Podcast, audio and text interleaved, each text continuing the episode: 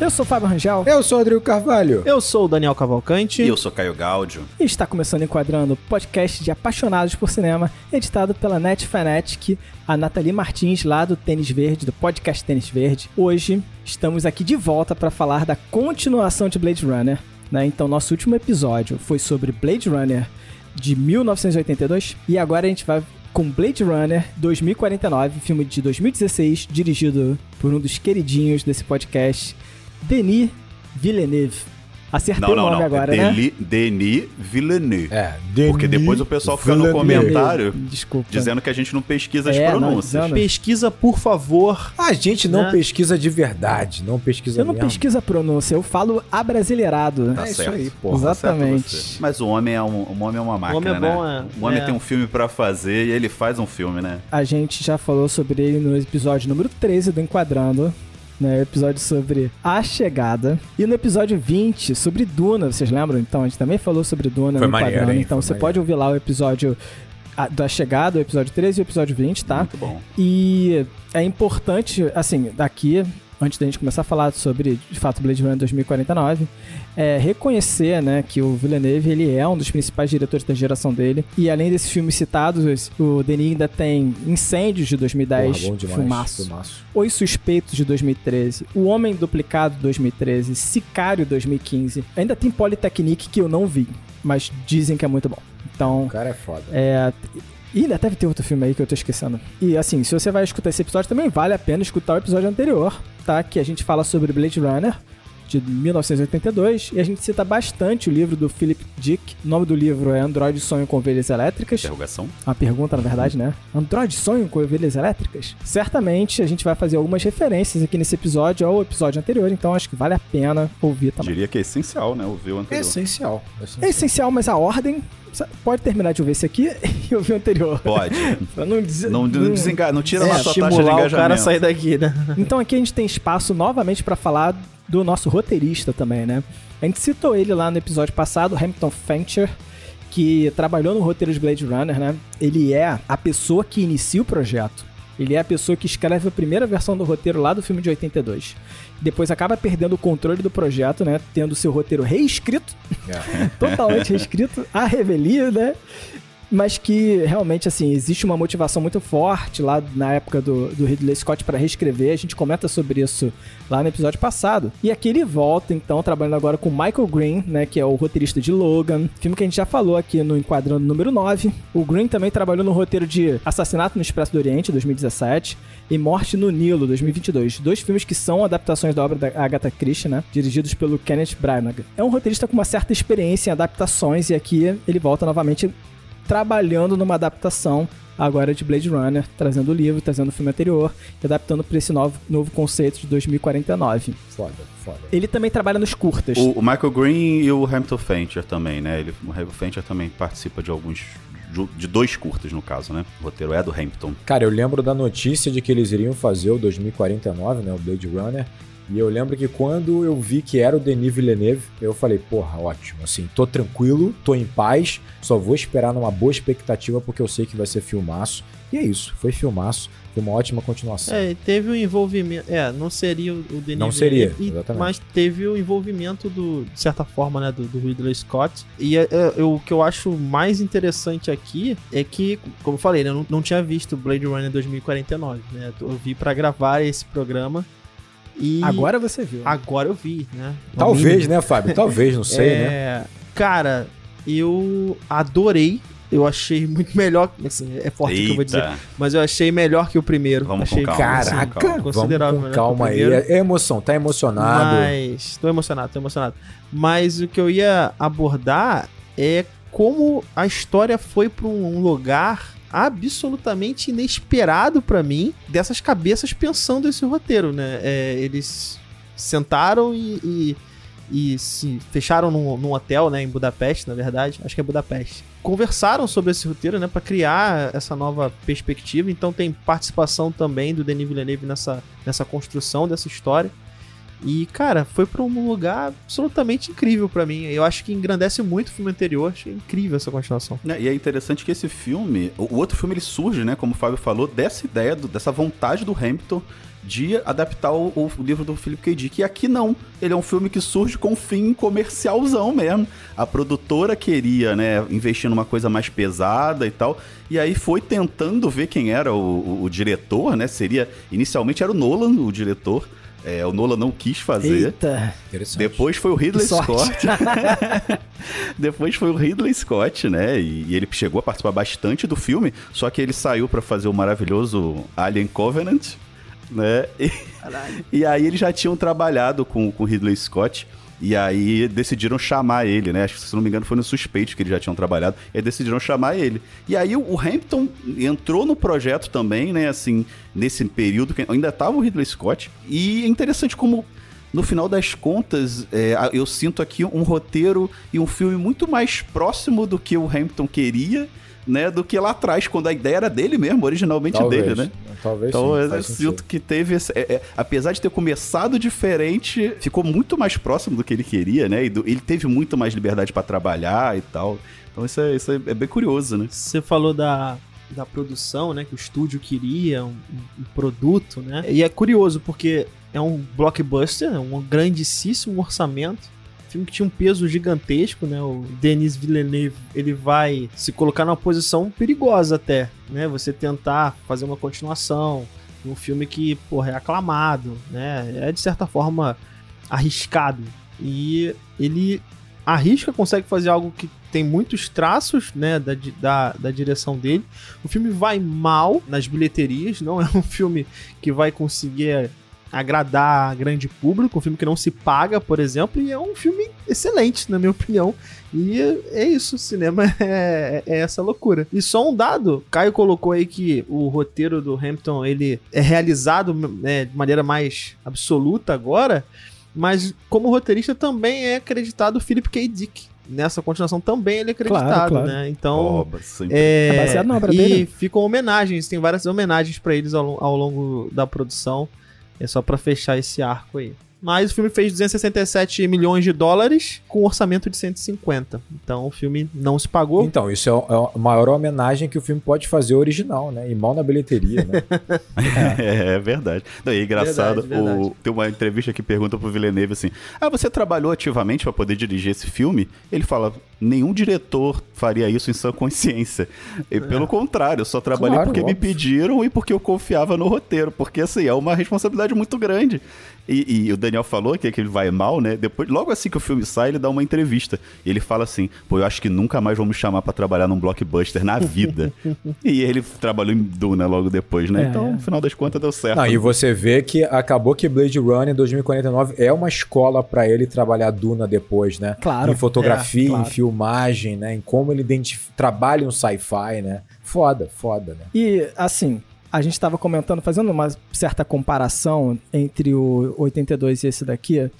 Mas vamos, vamos ser justos que em 82 o Ridley Scott tinha um desafio de criar o que é o imaginário do sci-fi cyberpunk que a gente tem hoje em dia, né? E o Villeneuve É justo. parte disso. É justo. né? Então ele parte de um imaginário já criado, né? E, e ele vai explorar outras coisas que aí sim explora mais até o livro em alguns aspectos, né? Como por exemplo a cidade mais abandonada da humanidade, né? E, e um cenário mais deserto, então perfeito, assim. Mas parte daí, né? Porra, eu, eu acho que eles, eles se alimentam muito mais nesse filme do livro do que Muito no mais, primeiro, sem concordo. dúvida nenhuma, sim, sem dúvida nenhuma. O Kay tem muito mais a ver com o Deckard do livro, né, do que, do que o próprio Deckard da, da, da- de 82, a adaptação, tem. É incrível. Todo o ambiente, né, tem muito Pode mais a ser. ver com, o com o livro, né? Assistindo, eu lembrei do, do papo que a gente teve aqui, né? E vocês falando que tem muito uma questão do silêncio, né? E eu acho que isso é uma coisa que me, me, me chamou muita atenção aqui, essa diferença de tom do- desse pro outro, é o silêncio, né? Sim, Esse com- sim, começa, inclusive, em completo silêncio, né? um isolamento é, físico, né? É um isolamento mais físico que a gente vê aqui. Enquanto o isolamento do Deckard no outro filme ele é mais introspectivo, aqui ele é um isolamento geográfico, físico mesmo. né? Sim, e que faz sentido com o livro. Essa cena inicial ela foi bolada, pensada pelo Ridley Scott. Ele pede pro Hamilton escrever essa cena. É, é bem semelhante, né? Inclusive, no, no documentário que eu citei no último episódio, é, que é o Dangerous Days, você acha aí na internet. É, O Hamilton cita essa cena, ele descreve exatamente essa cena inicial. A cena da cabana, dele sentado lá dentro, o cara entrando. Né? Então é, tem essa referência direta a uma coisa que o próprio Ridley Scott criou, né? Então é, é- Maneiro, ele consegue fazer essa, essa amálgama muito, muito forte, né? E, e eu acho que são dois desafios. Você falou do desafio de trabalhar com material novo. Eu acho que são dois desafios diferentes e que é até difícil de mensurar. Né? Você tem um desafio de criar algo novo, né? E o Ridley Scott é bom nisso, né? Ele é um cara super inventivo e tal.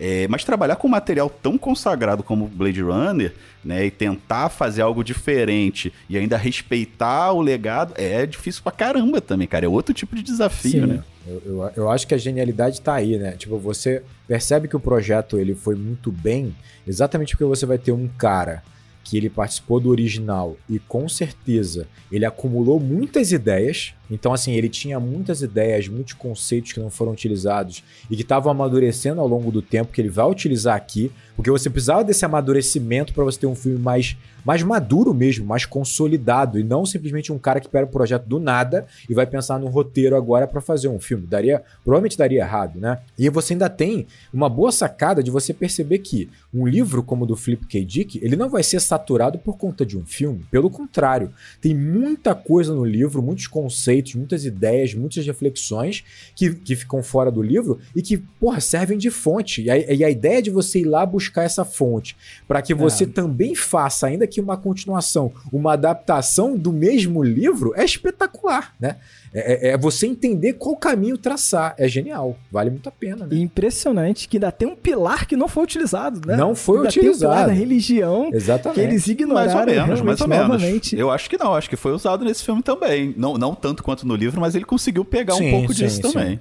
Um acho que ele conseguiu É, eu acho que tem um pincelar. pouco disso no primeiro também. É, mas aqui eu acho que é mais forte. Aqui é mais forte. Ah, é. Eu gosto de uma coisa interessante que esse filme, ele continua no mesmo ritmo do filme anterior. O Villeneuve, ele, tudo bem, ele tem o ritmo dele, lento. Cara, no meu imaginário, Blade Runner, de 82, era muito mais ágil do que foi quando eu reassisti. Quando eu reassisti, eu falei, caramba, esse filme é muito lento, ele te dá muito tempo pra você observar cada cena, as, as cenas são lentas. E uh, aqui, tudo bem, o Villeneuve, ele usa bastante também o vazio, né? Os espaços, o- os planos abertos pra você ver alguma coisa durante um tempo. E aí o filme acaba sendo realmente também lento, mas eu acho que ele tem mais ou menos a mesma duração do anterior, né? Não, Não, é bem Tem menor. nada. 40 minutos a mais. não tem É não. bem menor. Ele tem 40 Ah, minutos a sim. mais, cara. Esse aqui tem 2 horas e 40. Caraca, né? não. O Ridley Scott, inclusive, ele dá uma entrevista falando isso. Ah, eu sei o que que tá errado nesse no 2049. Ele é muito lento, que é curioso ele falar isso, né? Porque pra mim é o mesmo ritmo do dele. É. E ele tem 40 minutos a mais. Tinha que cortar um- pelo menos uma meia hora desse filme tinha que cortar. É por isso que ele não deu certo. Mas assim, eu não sei se, se vocês dividem essa opinião comigo. Eu acho o primeiro, ele é muito funcional, no sentido de que cada cena tem uma função muito clara e específica e ela vai direto ao ponto e partimos para a próxima. Aqui há um tom de contemplação maior do, do universo, né? que, que na verdade é o que todo fã também queria, né? Muita gente sentia falta disso no primeiro filme, né? Sim. entender como é que é sim, mais esse sim. ambiente. E aqui a gente teve Pode oportunidade ser. disso, A né? gente tem mais, De, a a gente gente tem mais. ter mais tempo É de, de tela, de, de contemplar as coisas. Eu acho que a diferença tá aí, né? Tudo bem, 40 minutos é muito tempo pra contemplação, talvez. Podia ser um pouco menor. Mas eu podia, acho que, mas... que a contemplação é, maior nem tá no, no cenário, porque eu acho que o Ridley Scott trabalha até muito bem isso, né? Tem muitas mostrando aquele mundo, que era a fixação dele era mostrar esse mundo, né? Eu acho que tem mais cenas contemplativas dos personagens, né? Eu acho que os personagens aqui, eles são trabalhados de maneira bem mais lenta do que no, no outro filme. E isso, de fato, eles vão evoluindo de forma mais ser. gradual e tal. Você vai tem tempo de pensar cada sentimento, né? Ainda sinto que os ritmos são muito parecidos dos dois São- filmes, são bem sabe? próximos. Porque realmente, na minha cabeça, o, o de 82 era mais ágil. Quando eu revi agora pra gravar, no, no episódio passado, caramba, o filme é, é bem lento. Ele é, ele é bem cadenciado ali pra você ir sentindo o mundo. E eu acho que o, o Villeneuve ele vai puxando isso também, sabe? É, tudo bem que tem uma uma forma dele fazer, né? Que tá aqui dentro também. E, e ele é assim. Ele faz filmes mais cadenciados mesmo, né? Eu acho que pra mim tem uma diferença grande, assim. O Ridley Scott, ele é mais objetivo. Eu nem me surpreendo de falar isso, né? Ah, esse Blade Runner novo é muito lento, tem 40 minutos a mais. Ele é muito objetivo, né? Ele é muito sucinto, né? Uhum. Ele tem muito claro como ele quer comunicar uma parada. E aí, assim, eu acho que é uma coisa inegável. Os conceitos desse novo filme, em alguns aspectos, eles são mais complexos do que do primeiro e talvez até mais so- sofisticados, sabe, do que o primeiro. Só Ah, que sim. aí Ah. isso torna uma coisa interessante. Quando você pega a linha do, do, do Ridley, Scott, né, um roteiro bem trabalhado, grandes atuações, grandes contribuições como o do Roy, né, você tem um filme que ele tá pegando teoricamente ideias um pouco mais simples, mas entregando uma qualidade muito alta, uma sofisticação mais equilibrada. Aham. Esse filme, como ele, é, ele tá debatendo coisas muito complexas, quando ele entrega um momento um pouco mais, um pouco mais fácil, um pouco mais é, simplório, um pouco mais bobo, uma ferramentazinha boba de narrativa, salta aos olhos, né, cara? Porque então assim, ele acaba sendo um filme mais mal acabado do que o primeiro, ainda que ele seja maravilhoso, sabe? Tipo assim, ele tem umas, umas malandragens de roteiro, umas preguiças, umas coisas meio preguiçosas de solução de roteiro, que como você tem aqui debates tão profundos, acaba saltando aos olhos, coisa que no primeiro, como ele é teoricamente mais fácil de conduzir, ele acaba sendo mais homogêneo, ele acaba sendo mais bem acabado em toda a sua completude. Nesse aqui, algumas coisas me incomodam. um exemplo disso seria a parte do combate, por exemplo. A primeira luta entre o Deckard e o, e o Kay, ela parece estar demais ali, né? Por exemplo, eu acho que a, a ação em si é boa, a ação em si é bem feita, mas a maneira como o diálogo é conduzido, a intenção da luta é conduzida, eu acho meio boba. Aham. O final, eu acho a luta, toda a A ação do própria luta final. final, né? A luta final ela é interessante, mas ao mesmo tempo ela é abrupta, ela é preguiçosa, ela acontece de um jeito meio, meio do nada. Então, assim, é engraçado, assim, a relação, por exemplo, do, do Kay com a revolução em si, com a líder da, revolu da revolução, cara, é apressado, é meio bobo, assim, parece que do nada ficou muito superficial. E abandonado. E abandonado, ficou muito superficial, sabe? Eu, eu sinto que aqui o, o, o Venture ele quer falar de mais coisas nesse roteiro, né? Que É, era o problema que o Ridley Scott tinha com ele, né? O Ridley Scott falava isso, cara, você quer falar Aham. de muita coisa. Eu quero falar disso aqui, eu quero falar do mundo. A complexidade do filme ali, ela talvez não tivesse é, na, na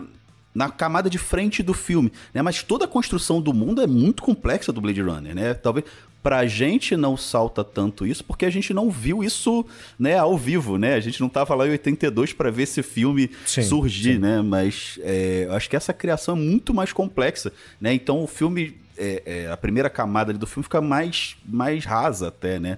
E aqui realmente, né? Você já tem um plano de fundo muito mais estabelecido e tal. Então essas coisas realmente saltam muito mais ao- aos, olhos, né? É, eu acho que você tocou num ponto importante, né? Eu acho que o Ridley Scott ele teve uma capacidade de editar essa história e os conceitos a serem trabalhados de uma forma mais incisiva e aí fez um produto mais bem acabado. Esse aqui, como abraçou muita coisa e muitas ideias que são realmente muito complexas, quando ele, ele suava superficial, gritava. Grita É. quando soa E superficial. lá você né? não tinha espaço pra isso, né? Você tava criando Não um tem mundo espaço. todo e você vai falar de, pô, de existência, vai falar de religião, você vai falar de... Né? Esse filme, ele fala muito, ele quer falar de muitas coisas ao mesmo tempo e talvez caia um pouco É nessa, verdade, é verdade. nessa falha, É, né? eu, eu, de certa forma, eu concordo. Mas é, tem, um, tem um, uma questão aí também que é quando o Ridley Scott coloca né, toda a preocupação no mundo em si, ele deixa lacunas que serão contempladas pela gente. Aí, com o passar do Claro. tempo, o filme cresce. Sim. Né? Eu acho que é algo que talvez até aconteça aqui com 2049, mas não na mesma proporção escala, né? né? Porque realmente há pouco espaço para isso, né? Certas coisas ficaram muito literais. aí. Verbalizadas, né? É, exato. A, a própria relação que vocês acabaram de mencionar da líder da revolução com o Kay, eu pensei que essa relação ia gerar mais tempo de questionamento no próprio Aham. personagem, né? E a virada dele é logo depois. Então, é, Precisava de mais de 40 minutos, né? é, É, É, exatamente. você vê, assim, só pra, só pra exemplificar, a revolução, né, a galera revoltada chega apenas pra informar ao Kay de que ele não é criança. Basicamente, é pra solucionar esse, é é uma questão do roteiro, É pra dar essa resposta e pra voltar o Kay atrás do Deckard. E agora você tem que ir lá matar ele, porque senão ele vai, vai revelar algum segredo. Então, tipo, acaba sendo um pouco um, um recurso, né? E isso depois é abandonado, a questão da revolução tal. Tudo bem que a gente tá acompanhando uma jornada interna do personagem, talvez nem fizesse sentido realmente acompanhar essa revolução. Mas parece uma coisa grandiosa demais, uma algo que tá muito grande ali no roteiro para ser ignorado depois, sabe? A revolução. Eu, não, eu concordo em parte com você, porque eu acho que ela não tá ali só para isso. Eu acho que ela tem um papel fundamental, que a gente pode falar mais para frente, desse processo de evolução do Kei, né? Desse processo de autoconhecimento do Kei. Eu acho que a revolução tá ali também para cumprir esse papel, né? Mas eu concordo, podia ser mais explorado, né? Ela acaba ficando muito solta ali, né? Parece muito jogada. Mas eu acho que ele também, ela cumpre um papel importante nesse processo. Eu, eu acho que também cumpre um papel importante. Eu só acho que ela, poderia ter sido apresentada de uma outra forma, sabe? Uma uhum. maneira mais elegante do que aparecer 50 pessoas ali para falar o mesmo texto e. Né, Se fosse só a menina, só a, a garota que. que eu esqueci o nome dela, né? Mas a garota que sai com, com ele com a. Com a Joy. A, a Mariette. A Mariette. Mariette, é. Exatamente. Se fosse só ela aparecendo, já resolvia. Talvez não precisasse sabe, todo mundo aparecer, entendeu? É, não, daria muita relevância, é. né? Não daria muita relevância. Esse é um problema que eu, que eu acho que tem forte nesse roteiro. Ele se explica demais. Ele quer falar muito. O, o, primeiro Blade Runner, até por conta da maluquice que foi a produção dele, ele tem um monte de ponta solta no roteiro, tem um monte de coisa que não se explica direito, que fica jogada ali, mas que ajuda a construir um pouco aquela mística em volta do filme, né? Aquele culto em, em volta do filme, e aquelas várias versões e tal, que você vai pegando informação ali, informação aqui, vai juntando. E aqui eu acho que não, acho que ele se explica demais. Talvez essa revolução tivesse que ficar uma coisa um pouco mais, né? É, menos mostrada ali, uma coisa, né? Mais de fundo e tal, que é importante para esse desenvolvimento desse roteiro, desenvolvimento do personagem, mas que né, podia ser trabalhado de uma forma mais delicada, mais subjetiva, né, mais é, é, escondida ali no filme, né? Provavelmente essa é a minha última crítica, porque de fato eu adoro esse filme. E já vou fazer um elogio imediatamente é, para não, não, ter discussão. Certamente. Mas assim, eu acho que quando você pensa que, obviamente, esse, esses dois filmes eles, eles têm uma camada é, de ação, de investigati investigativa, né? Ainda que não seja o foco total principal, tá lá no filme, nos dois filmes estão lá, tem ação e tal, e por baixo disso você tem toda essa parte mais complexa de existência, reflexão e blá blá blá. Eu acho que o Blade Runner original, ele puxa essa parte da ação de uma forma muito mais natural. Você compreende, por exemplo, a luta do Deckard com o Roy, fica perfeito. Você entende por que, que eles estão naquele se degladiando. O Roy tá num processo de se divertir ao mesmo tempo, sabe? De, de mostrar superioridade. Você entende por que tá caminhando a ação daquela forma, né? Isso é um exemplo. Eu acho que nesse filme aqui é muito mais artificial esse processo entre a parte mais interna do filme e essa parte mais externa da ação. É muito mais forçado. Então, por exemplo, a ideia do, do Kay ter que ir resgatar o Deckard, que foi levado, seja lá para onde, porque ele vai ser torturado em outro lugar. Pra que, casa. Pra é, casa. tipo é, assim, uma, uma, uma, parada é. absurda, uma justificativa preguiçosa. É, é, é muito mais forçado para gerar essa ação.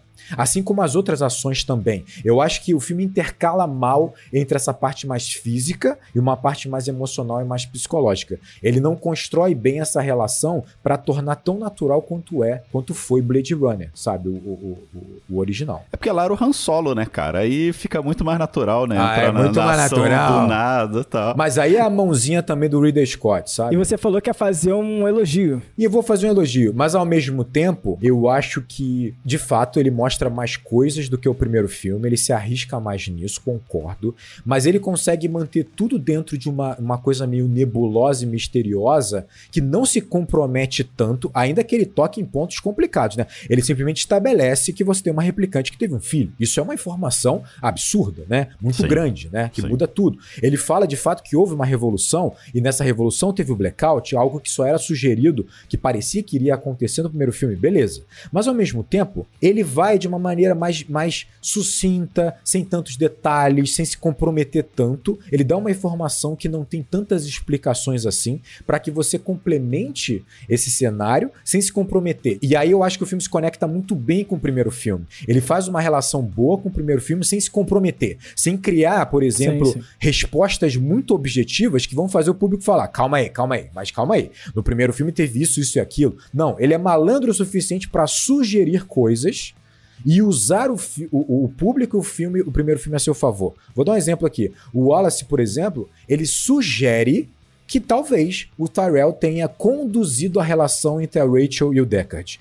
Sugerir é Sim. muito melhor que dizer que foi isso. É infinitamente melhor, né? Então o filme todo conduz dessa forma. Você pode acreditar que o Wallace teve ali, ele passa o tempo inteiro pensando sobre isso, ele teve uma epifania e jogou aquilo pro Deckard pra incomodar ele. Beleza. Pode ser verdade, pode ser mentira, mas faz o público pensar assim: caraca, tem, tem peças realmente no primeiro filme que conduzem a essa resposta, mas se ele tivesse falado que foi tão pragmático assim, o público vai contra. Ele vai falar: calma aí, calma aí, mas calma aí.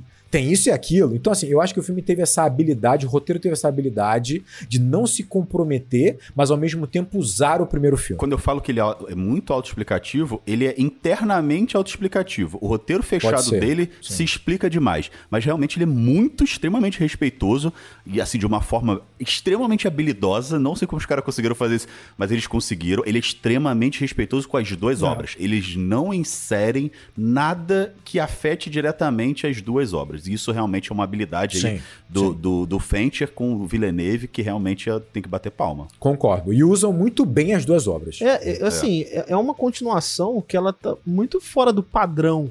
Até pensando em produto hollywoodiano mesmo. Ela respeita demais a obra original. Se você parar pra pensar, a principal questão e pergunta gerada ao longo de 40 anos, ela ainda permanece.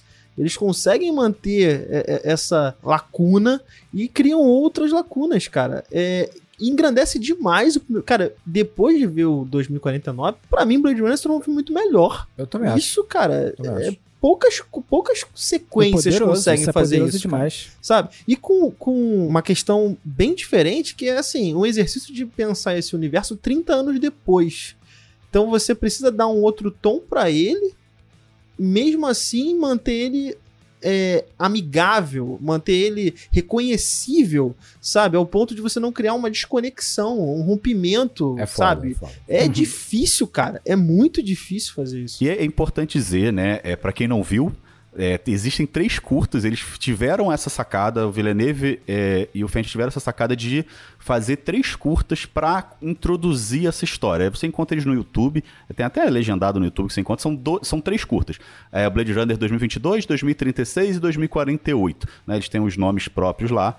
É, e eles explicam mais ou menos. Eles explicam primeiro o que, que é o blackout, exatamente o que, que é o blackout. E o blackout foi algo feito pelos androids, né? E dão uma, uma, uma pincelada maior no que, em quem é o Wallace, né? Ele explica um pouco melhor de como o Wallace conseguiu trazer os androides voltarem a, a, a serem vendidos, né? Produção. E um pouco de como o David Bautista, o personagem do David Bautista, é, dá um- Sapper, uma né? profundidade mais. Como é, Sapper, né?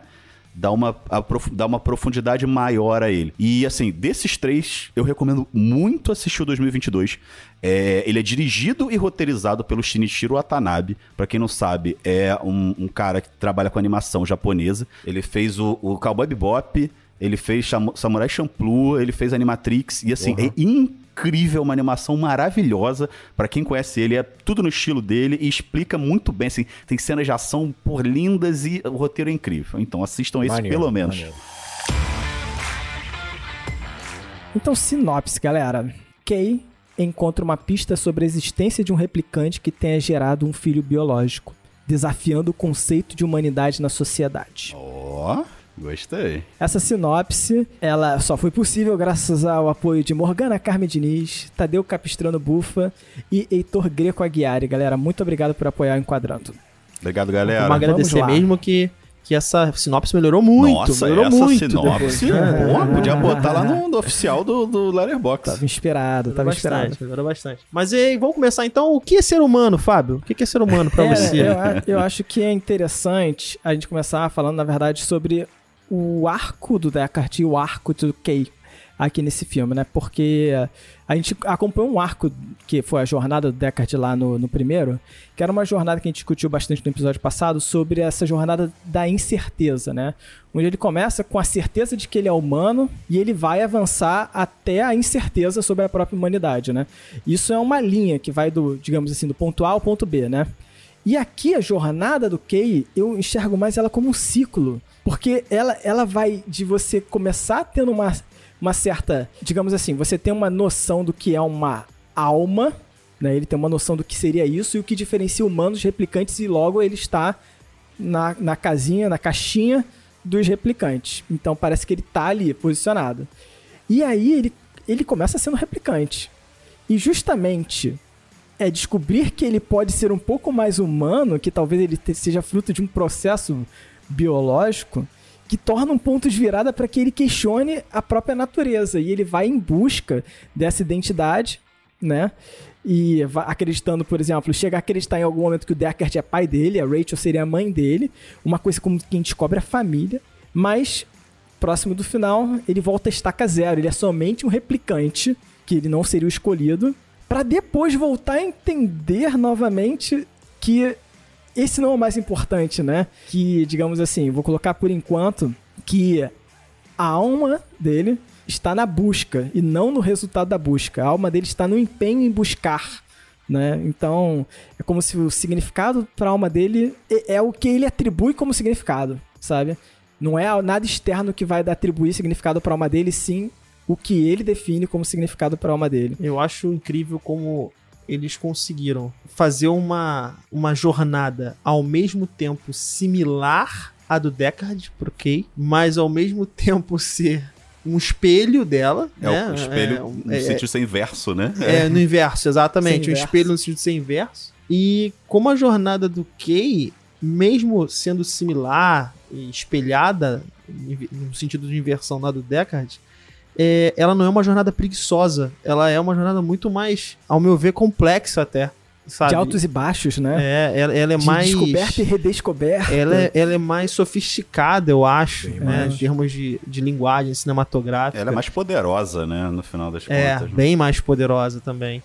Enfim, a gente vai começar a tecer elogios aqui sistematicamente, mas é, eu tava com um grande medo a partir do momento que eu vi o Kay é, eu falei, cara, temos aqui um novo Deckard, vai ser um personagem igual. E, cara, não é.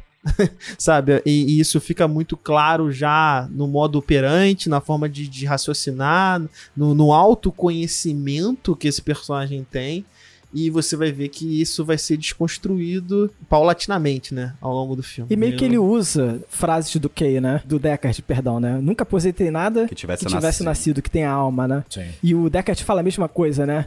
Eu nunca, eu nunca aposentei humano, nunca matei humano, nunca matei ninguém.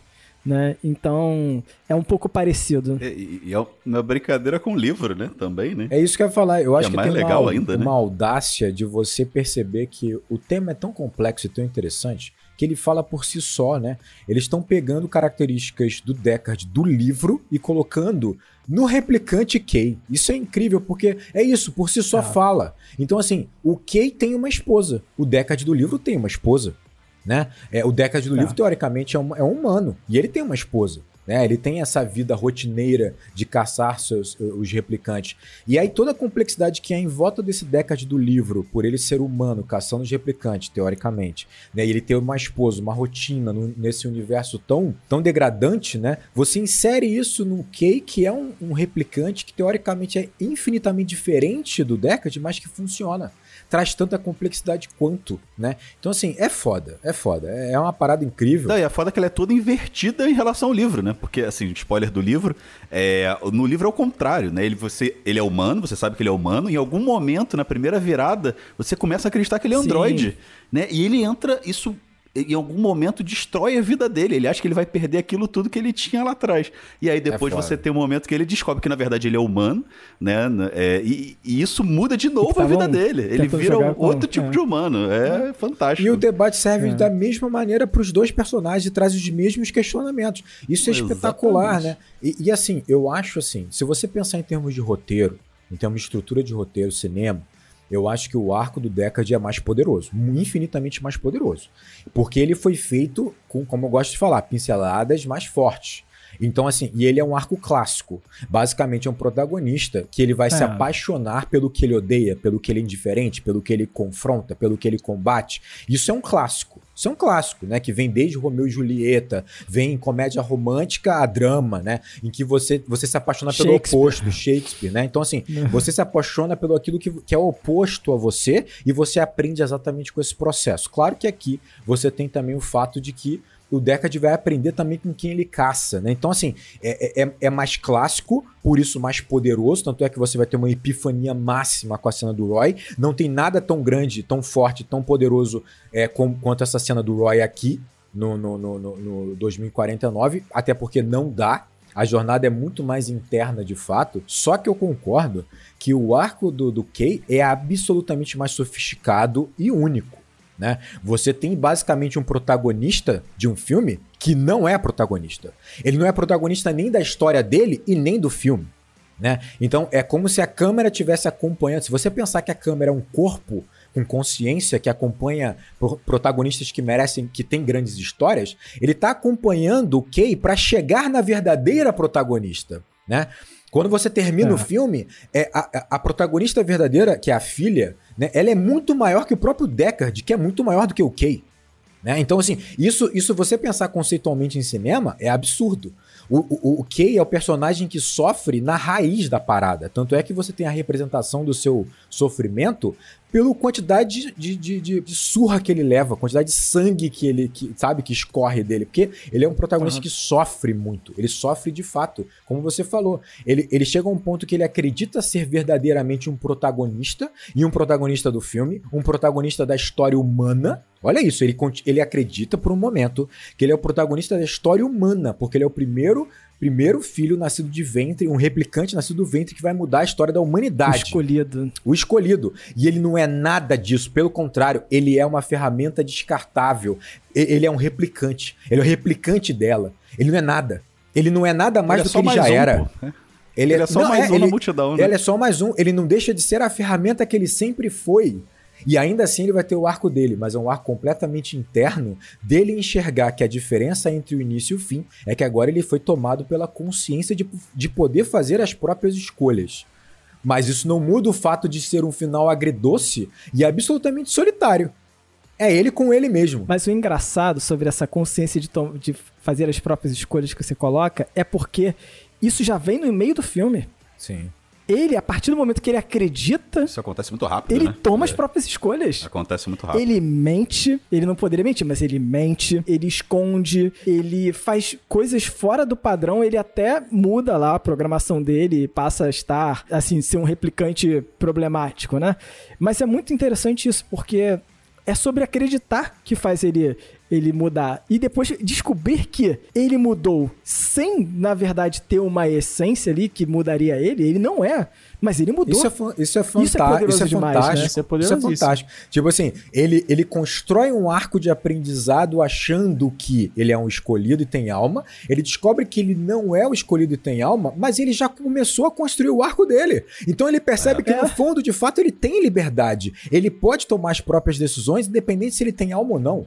Né? Então ele começa a, a, a, re, a reconfigurar o que é alma para ele. Né, no final, né? Então assim, cara, isso é espetacular, sofisticado no nível muito alto, é foda. Não, então vou aproveitar para responder o Daniel, porque o Daniel começou me perguntando assim, o que que é humanidade para você, né? E essa é uma, uma pergunta muito filosófica, né? Sim, com Mas eu, eu escrevi aqui e é muito Olha. interessante esse conceito de humanidade, porque ele, ele vai que conversar moral, sobre, né? É, ele vai conversar sobre sobre tudo que esse filme quer passar, né? Porque a busca pela humanidade está sempre abandonar você mesmo e se dedicar a outro, se dedicar a uma causa. É sempre a função de se doar para outros humanos. A humanidade é se doar para outros humanos. E isso é muito interessante porque o, o Roy Bates fala isso. E aqui é replicado no filme. Morrer pela causa certa é a coisa mais humana que é, você pode sim, fazer. Sim. O filme fechou o arco do Roy, né, cara? É muito foda isso. Né, Caraca! Né, se descobrir humano é descobrir que você pode doar sua vida pelo próximo. É isso, isso é muito doido. Mas assim, mas é inegável que olha como é agridoce isso. Isso aí é apenas e unicamente pro Kay. Quando você pensa, por exemplo, no arco do Deckard, ele teve pelo menos, pelo menos dois anos de recompensa dois anos em que ele viveu com a Rachel, antes da Rachel falecer no parto né, da criança. Então ele teve pelo menos dois anos. Dois anos de recompensa pelo seu arco, pelo seu arco de evolução. O Kay não teve. Né? E, e, e se você parar a pensar, o arco dele traz a consciência, traz a escolha de se sacrificar porque ele quis, mas esse sacrifício ainda é parte do plano. Ele não deixou de ser uma ferramenta, de qualquer forma. Ele era uma ferramenta no início para o departamento, ele era uma ferramenta para o plano do Deckard e para os revolucionários e continuou sendo uma ferramenta. Ainda que ele tenha tomado as decisões porque ele quis. Então, assim, é agridoce pra caralho o final do, do Kay. Isso é inegável. É Tá melancólico. É por isso que ele tá sozinho na escada, meu. Eu concordo que é melancólico, eu concordo que é agridoce, mas. Daniel, ele tá numa escada desconfortável, chovendo e nevando, cara. Isso é Não, agridoce. eu- é, é agridoce. Eu, eu- eu, assim, de novo, eu concordo que na perspectiva do Kay, agridoce talvez seja a palavra tal, legal. Mas não podemos esquecer que ele. ele ele fa- quando você falou aí que ele faz parte do plano, né? A, a tomada de decisão dele faz parte do plano. Não vejo dessa forma, porque é, é uma tomada de decisão que foge aos planos até mesmo da, da revolução. Né? Ele mantém o Deckard vivo. Essa é uma Mantém. escolha que compete somente a ele. É, o, é, a- é a, é a fagulha de, de criação, talvez, que ele possa ter tido. Né? Ele escolheu. Mas ele manteve a menina protegida, ele uniu o Deckard e a menina. Ah, a sim, revolução cara, mas continua, olha só, cara. Continua. E... Mas, mas eu entendi, eu entendi que vocês, vocês dois estão falando. Eu, eu concordo com os dois. Mas é, é muito triste, Daniel, você ver que a descoberta dele termina e ele não ter aproveitado nada do que ele descobriu. Concordo com vocês. Eu concordo que. Isso é muito que é, triste. que é pouco tempo de contemplação, mas talvez a jornada dele tenha possibilitado ele uma intensidade. E vocês lembram lá que no primeiro filme, que se você Claro. brilhar por maneira muito intensa, você brilha por menos tempo. E aí, de repente, a descoberta dele foi uma epifania muito E ele, grande. tem uma, e ele teve tem uma que- despedida, obviamente, muito mais é, é, dentro de uma completude pra ele do que ele poderia ter. Isso é Ah, inegável, isso é inegável. Ele abraçou o que ele tinha na, na mão dele, né? Ali, né? Isso é, assim, é o que o que estava ao alcance dele naquele momento. Entender e ter a liberdade de poder fazer isso, né? Pra ele era, era, era o mundo aquilo ali. Pra gente é só um momento, mas pra ele era o mundo. Ele nunca teve aquela oportunidade. No momento que ele abraça. Mas vocês estão. Mas aí, olha só, talvez seja só uma fatalidade. Porque ele descobre que de ser o, o escolhido, o- a figura máxima, ele não é nada do que uma ferramenta de sacrifício, e aí ele opta por ser, pelo menos, alguma coisa. Se isso não é agridoce, meu amigo, se, tipo assim, se isso não é melancólico, sabe, o trajeto de despencar lá Cara, do topo. Mas isso tem a ver com maturidade, Rodrigo. Porque assim. Não, claro, de certa claro, forma, claro. isso flerta um pouco com a, com a nossa jornada de vida Concordo, mesmo. total, sabe? concordo total. Você acha que, Que é é o melancólica. protagonista. É melancólica, bicho. Você... É, melancólica, mas é, é um arco completo. Claro, né? concordo. Então, E o arco mais parte. humano que ele poderia ter. Não o arco mais humano Exato, possível. cara. Tem a ver com o amadurecimento. Você, quando é um adolescente, você acha que você é o, é o escolhido, você é o É protagonista, verdade. né? O revolucionário, e com o tempo você vai, muito provavelmente, tomar o mesmo, mesmo caminho aqui. E Sim. você queria só simplesmente servir a uma causa no final das contas e você vai se dar por muito satisfeito fazendo É isso. verdade. O que vocês estão chamando, que, que vocês estão chamando de alma, de ter uma alma, na verdade, eu escrevi algo muito parecido com o que o Fábio escreveu, só que de, outro- de uma perspectiva levemente diferente, né? O Kay, quando ele é só um replicante caçador de androides, um Blade Runner, ele tem um propósito. Ele tem um propósito claro, ele nasceu por um A motivo. palavra que eu usei foi Ele propósito. sabe o motivo exato do que, por que ele existe, porque ele nasceu, porque ele vai morrer e o que, que ele tem que fazer a vida dele toda. E eu acho que o grande desespero dele em se tornar humano, né, quando ele começa a pensar em se tornar humano, é deixar de ter esse propósito de existência. Né? E ele começa a sofrer, né? Esse é o primeiro momento do arco dele, sofrer de, pô, se eu não sou esse Blade Runner, se eu não fui criado para isso, o que, que eu sou?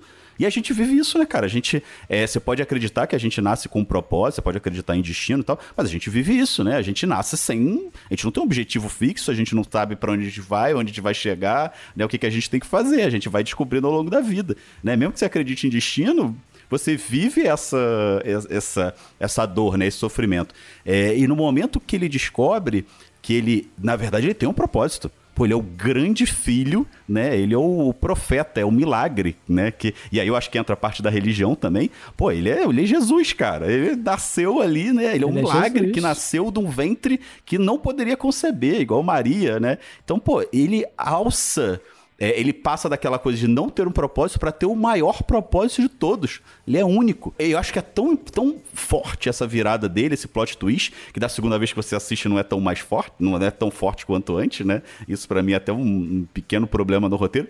Mas que é, essa quebra dessa expectativa é, é muito importante pra gente entender que é isso mesmo. A gente não é o único no mundo, que a gente não vai fazer o nosso papel sozinho no mundo. E aí eu acho que entra o papel da revolução. No momento que ele deixa de perceber que ele é o cara mais importante do, do mundo, ele passa a entender que ele é parte, ele é muito importante de um sonho que é coletivo. Né? E o fato do sonho, o sonho de fato aqui é tão literal o roteiro que o sonho é coletivo mesmo, né? Todo mundo tem aquele sonho, muita gente tem aquele sonho lá da, da, da indústria lá, né? Que é o sonho é, da... Eu acho essa fala, eu acho essa fala muito poderosa, né? Quando a líder da revolução fala, ó, nós só estamos aqui porque todos nós nos sentimos é, protagonistas, de certa forma, né? Todos nós nos sentimos parte do. Ali é a quebra, do, a quebra do, do individualismo, né? Da visão individual que o capitalismo empurra cada dia mais a gente para isso, a ter um nossa. A gente tem tudo é, é, focado na gente, é focado no você, no eu, no crescimento individual, no quão você consegue ser importante no mundo. E você deixa isso, você quebra isso e você passa a ter um, um papel coletivo. E é por isso que eu falo, ele tem um final agridoce, ele tem um final agridoce, mas ele agarrou ali a coisa mais importante que ele poderia fazer para aquelas pessoas, que era ir lá salvar o Deckard e no final acabar é, é, e acabou morrendo por aquilo. Então ele se dedicou a uma causa que ele jamais imaginou que ele poderia ter. Né? Por isso que eu acho que encerra de forma tão bonita o arco dele. Sonho que se sonha só, é só sonho e mais sonho que se sonha junto à realidade. Raul Seixas, entendeu? é isso, e é isso aí. muito bom, muito bom. É, o primeiro Blade Runner, ele, ele é, contextualiza o, o, cyberpunk, ele traz concepções cyber, do cyberpunk que ficaram é, marcadas na cultura pop, né? Essa questão das grandes corporações, é, essa paisagem densa, é, bastante densidade demográfica mesmo, né? Bastante poluição visual. Mas a ação das grandes corporações, como o Caio falou aí, é uma questão que remete à, à evolução né, do sistema capitalista. A gente está vendo né, algo parecido. É engraçado que nesse filme, em dois, o, o 2049, o que eu pensei que iria ver seria uma presença muito forte, muito mais forte dessas megacorporações. Sobretudo quando o roteiro é, deixa entender que existem várias corporações brigando por esse Messias, né? Por essa criança, né? Por essa por essa descoberta. Nesse espaço, né? No, no, caso é só o Wallace, a gente só vê o Pelo Wallace. contrário, é o mundo monopolista. A única pessoa que Exato. produz androids então, é o então, Wallace. É. É, é, então, é, é, justamente sobre isso que eu ia falar. É, é, a gente tá vendo aqui um exercício que, que, de certa forma, é uma continuação daquele é, daquele conceito de cyberpunk também, né? As grandes corporações, elas já passaram. Agora existe uma grande corporação, Sim. a hegemonia das corporações, né? E a gente como se uma corporação fosse para cada coisa, né? Não tem concorrência. É, não, é, exato, é, é, uma, é, a corporação, né? A gente, a gente tá, Exatamente. a gente evoluiu o conceito também. Legal você pegar isso, Daniel. Que isso aí é um movimento incipiente, né? Que muita gente chama de pós-cyberpunk.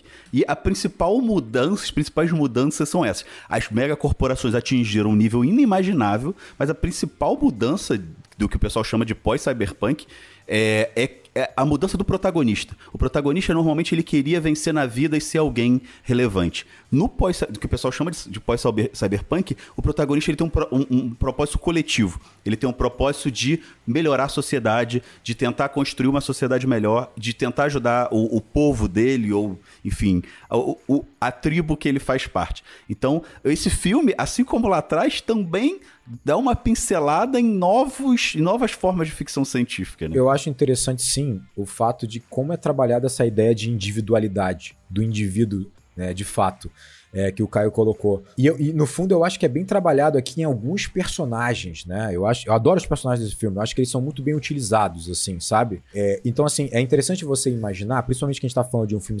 cyberpunk, num futuro e tal, você perceber que assim é, essa busca pela individualidade nossa, né? Essa coisa do indivíduo, eu tenho minhas particularidades, eu tenho minhas vontades, eu tenho meu caminho, meu percurso, que foi de fato muito é, está sendo muito alimentado, né, extrapolado no capitalismo, fez com que a gente se, se, dissociasse do meio que a gente vive. Até comentei isso no primeiro programa, né? A gente não se sente pertencente ao meio, à natureza e à terra. Pelo contrário, a gente mora na terra, a gente habita a terra como um ser superior, como se a terra fosse uma casa. Tanto é que uma busca louca e desenfreada nossa é encontrar, é, é colonizar um novo planeta, né? Para que a gente possa encontrar uma nova casa e a gente se sinta livre da terra né? Como seres superiores de fato, não somos mais dependentes dessa Terra. O que, o que vai ser interessante é que quando a gente colonizar outro planeta, a gente vai começar a ter os mesmos questionamentos em relação ao universo. E depois, talvez, quando a gente sair do universo, a galáxia e assim vai. Porque não adianta, o questionamento sempre vai ser esse, né? Essa busca de individualidade faz com que a gente se sinta de fato superior, e é exatamente por isso que a gente tem a capacidade de, por exemplo, ter pet de ter um animal né, na nossa casa como se fosse um ser inferior, de fato, porque a gente não se enxerga parte disso tudo, parte de um todo, né? Como peça igualitária de todas as peças de todas as peças que existem, né? E eu acho interessante porque o filme ele vai tocar nisso. Quando o, o, o, o Kay ele fala que o ser humano tem alma na concepção dele, é a mesma ideia de que nós temos, que a nossa superioridade, superioridade vem por parte de nós termos uma alma, ou da gente ter uma superinteligência, né, em relação aos outros animais, né? Mas isso faz na cabeça do Kay que dá a essa a esse ser humano que tem essa alma ou tem essa superinteligência a liberdade. Tudo tem a ver com liberdade, uma não dependência. E quando eu tenho essa liberdade, eu tenho o direito né, de me sobrepor ao que é inferior e tirar a liberdade do outro. Esse é o grande ponto. E é exatamente por isso que o replicante ele, ele é escravizado. Ele é produzido para ser escravizado, porque ele, ele é, de fato, inferior. A, a, beleza desse processo. Ele é um produto. Ele é um produto, exatamente. A beleza desse processo é você perceber que o quê? Ele vai perceber a sua individualidade, ele vai perceber que ele pode fazer escolhas, que ele é livre para fazer essas escolhas, exatamente como os indivíduos que ele enxergava que tinham alma, só que ele vai fazer essas escolhas pelo bem de um, um grupo e uma comunidade. E é interessante porque tem que ser esse processo, né? Não o contrário. E, e é por isso que eu acho que o personagem da Love, que é a, a, braço direito do Wallace, ela cria um contraponto muito bom. Porque assim, se você perceber, ela tem a sua individualidade. Ela tem esse passo além tem. no processo de que ela tem consciência do que ela está executando. Você percebe o prazer que ela tem de torturar, por exemplo, a superior lá do Kay. Ela tem uma, um certo prazer do que ela está executando ali, e esse prazer vem, obviamente, dela ter feito uma escolha. Né? É uma escolha de tentar agradar ou seguir as regras do Wallace, mas é uma escolha né? Só que é uma escolha completamente enviesada e diferente da do Kay no final do filme. Mas os dois têm um certo livre-arbítrio. Olha que interessante, né? É, é, muito foda, cara. Eu critiquei, a primeira vez que eu vi, eu critiquei muito o personagem da Love. Eu achava um personagem muito maniqueísta, porque ela é má porque ela é má. E, e na verdade, não, né? Ela tem uma escolha de, de, de, de fazer o que ela faz. E ela faz o que ela faz porque ela quer agradar, porque ela quer que, que ela acredita naquilo, ela acredita naquele ideal, ela acredita no Wallace, e ela quer que aquilo ali vingue, que aquilo ali vá pra frente né? E, e assim, é isso. Você que tá defendendo bilionário no Twitter aí é a mesma coisa. Você tem a escolha de não fazer isso, mas você opta por fazer. É.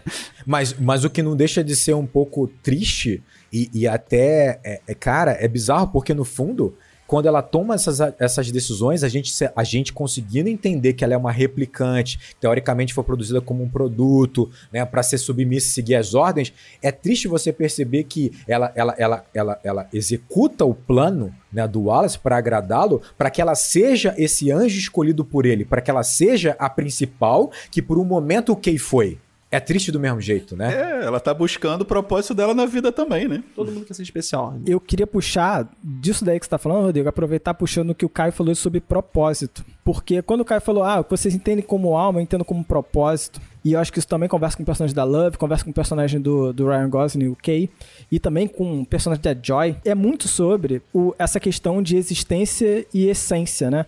Isso é uma visão muito que vai depender muito de um teísmo, digamos assim, né? Sim. Porque, de uma certa forma, se você acredita em Deus, talvez, e você acredita num determinado propósito divino, num destino, isso ele não conversa tanto com a ideia de existência preceder a essência, que é uma, uma, uma ideia existencialista. Você primeiro existe, depois você define o que é a sua vida. Não, o Kay, ele começa acreditando num propósito, ele é um replicante. Ele começa entendendo que ele tem uma de, um determinado propósito na vida. Aposentar outros replicantes lá de outras, outros modelos. Ele vai passar por um outro propósito, o propósito de ser o escolhido. Até o momento que ele vai abandonar isso, porque ele vai descobrir que ele não é escolhido. E ele vai ver que todas as ações que ele entendeu que ele estava fazendo porque ele era o escolhido, na verdade eram escolhas dele. Exatamente. E isso faz com que ele tenha essa liberdade. Isso faz com que ele entenda que ele não tem uma essência. Ele é o que ele definir que ele é sabe? Isso é muito importante. Então, até essa ideia da, da, do mito religioso aqui, do escolhido, né? Meio que ele ainda, é, ainda existe no filme, mas o, o, isso é abandonado pro, pro Kay. Ele perde isso. E ele continua existindo. Ele é verdadeiramente né? ele livre, né? Tomando. Ele tá ali para fazer o caminho é dele. Livre. E eu acho legal você falar isso, porque eu acho que ele. A grande virada, que é a hora que ele percebe isso, é na hora que ele fala com o outdoor da Joy. Que ele percebe ali que a Joy só tá fazendo o que ele. O que ele, ela tá. Tudo que ela fez foi só para agradar ele. Daí ele percebe que ninguém é. vai fazer nada para ele ali, né? Ele tem que ir atrás, né, para poder fazer as coisas por ele e por os outros, né? Então, é, essa essa desconstrução é muito forte, cara. Só uma curiosidade nessa cenazinha aí da Joy, a dublagem da do outdoor é diferente da voz da, da Ana de Armas. Que é a ideia de que ele realmente configurou ela do jeito que, ela, que ele quis, né? É, ela é personificável, ah, né? Ela é configurável. Não, não precisa, então, a, Daniel. Porque o capitalismo tá aí para suprir todas as suas necessidades. Ele tá aí para é, te dar o que você, você... quer. Entendeu? Sem então, precisar é olhar pro isso. outro. Ele, ele conf... Você tá recebendo o que você quer sem precisar estar tá olhando pro outro. Essa é a mágica do negócio. Mas é o próprio slogan dela. O slogan dela é isso. O slogan dela é o que você quiser ver, o que você quiser ouvir. E aí, sobre, sobre propósito, eu acho também interessante conectar com essa ideia ateísta de milagre. Porque o personagem do Sepper, ele acredita que ele viu um milagre, né? Que é o nascimento de um, de um, um outro ser a partir de um replicante. E ele fala: você nunca viu um, você nunca viu um milagre, como se eu, eu vi um milagre, você não viu um milagre. Ele fala isso. E eu acho muito interessante conectar com o final do personagem do Kay, o Joe, né? Que ele muda de nome, né, para Joe. Mas que ele passa a não ter visto o milagre, mas ele fez o um milagre um homem morto reencontra sua família. Isso é um milagre genial nesse filme. Ele faz o milagre acontecer. Ele faz uma reunião familiar de um cara que morreu com a sua filha. Né? Então, basicamente, ele é o milagre, ele é o próprio milagre, e isso é a escolha dele. Então, tudo bem, eu entendo boa, que Fábio, é boa, melancólico. Boa, boa, muito, muito bom. Acho que é isso mesmo. É. Porra, eu entendo que é melancólico mas é um achievement, é um, é um, um, um momento dele, sabe? Ainda assim, ele fez aquela escolha e ele conseguiu, sabe? Cara, mas essa é, melan mas essa é a melancolia das nossas vidas, né, cara? Tipo assim, é nós aceitarmos que nós não somos o milagre, nós somos pequenos milagres e nós fazemos pequenos milagres. Eu acho que esse é o processo, Sim. né? E, e para mim é melancólico de fato, o que não significa que seja é, triste de fato ou seja uma coisa, sei lá, devastadora. Sabe? Pelo contrário, eu acho que essa é a nossa essência, né? Tem que encontrar, encontrar de fato significado dentro disso. Não, e é, é bonito porque no final das contas ele se sacrificou para salvar a ideia, né? Ela representa o mundo do sonho, o mundo das ideias, né? E ele se sacrificou para isso, para salvar aquele mundo ali, né? Aquele mundo das ideias, aquela. Porque se ele não, não fosse fazer, né, o que ele fez lá, a missão que ele fez final, é, ele poderia. Ele poderia chegar até ela, né? Poderiam chegar até a revolução, descobrir que ela era filha e aquela ideia ia acabar. Então, no final das contas, ele se sacrificou para salvar a ideia né? E, e, é aquele conceito ali que a ideia é a coisa mais forte daquele mundo, né? A coisa mais importante é o que liga todo mundo. É muito, muito interessante que a solução, cara, desse milagre, que, que no caso é a, a menina que foi gestacionada, ela já funcionou, sabe? Esse, esse milagre, ele, ele já tem uma função. A partir do momento em que cada um daqueles indivíduos ele se enxerga como parte dessa história, parte desse milagre e começa a ganhar essa autonomia, o impacto já foi causado, sabe? O que vai é acontecer?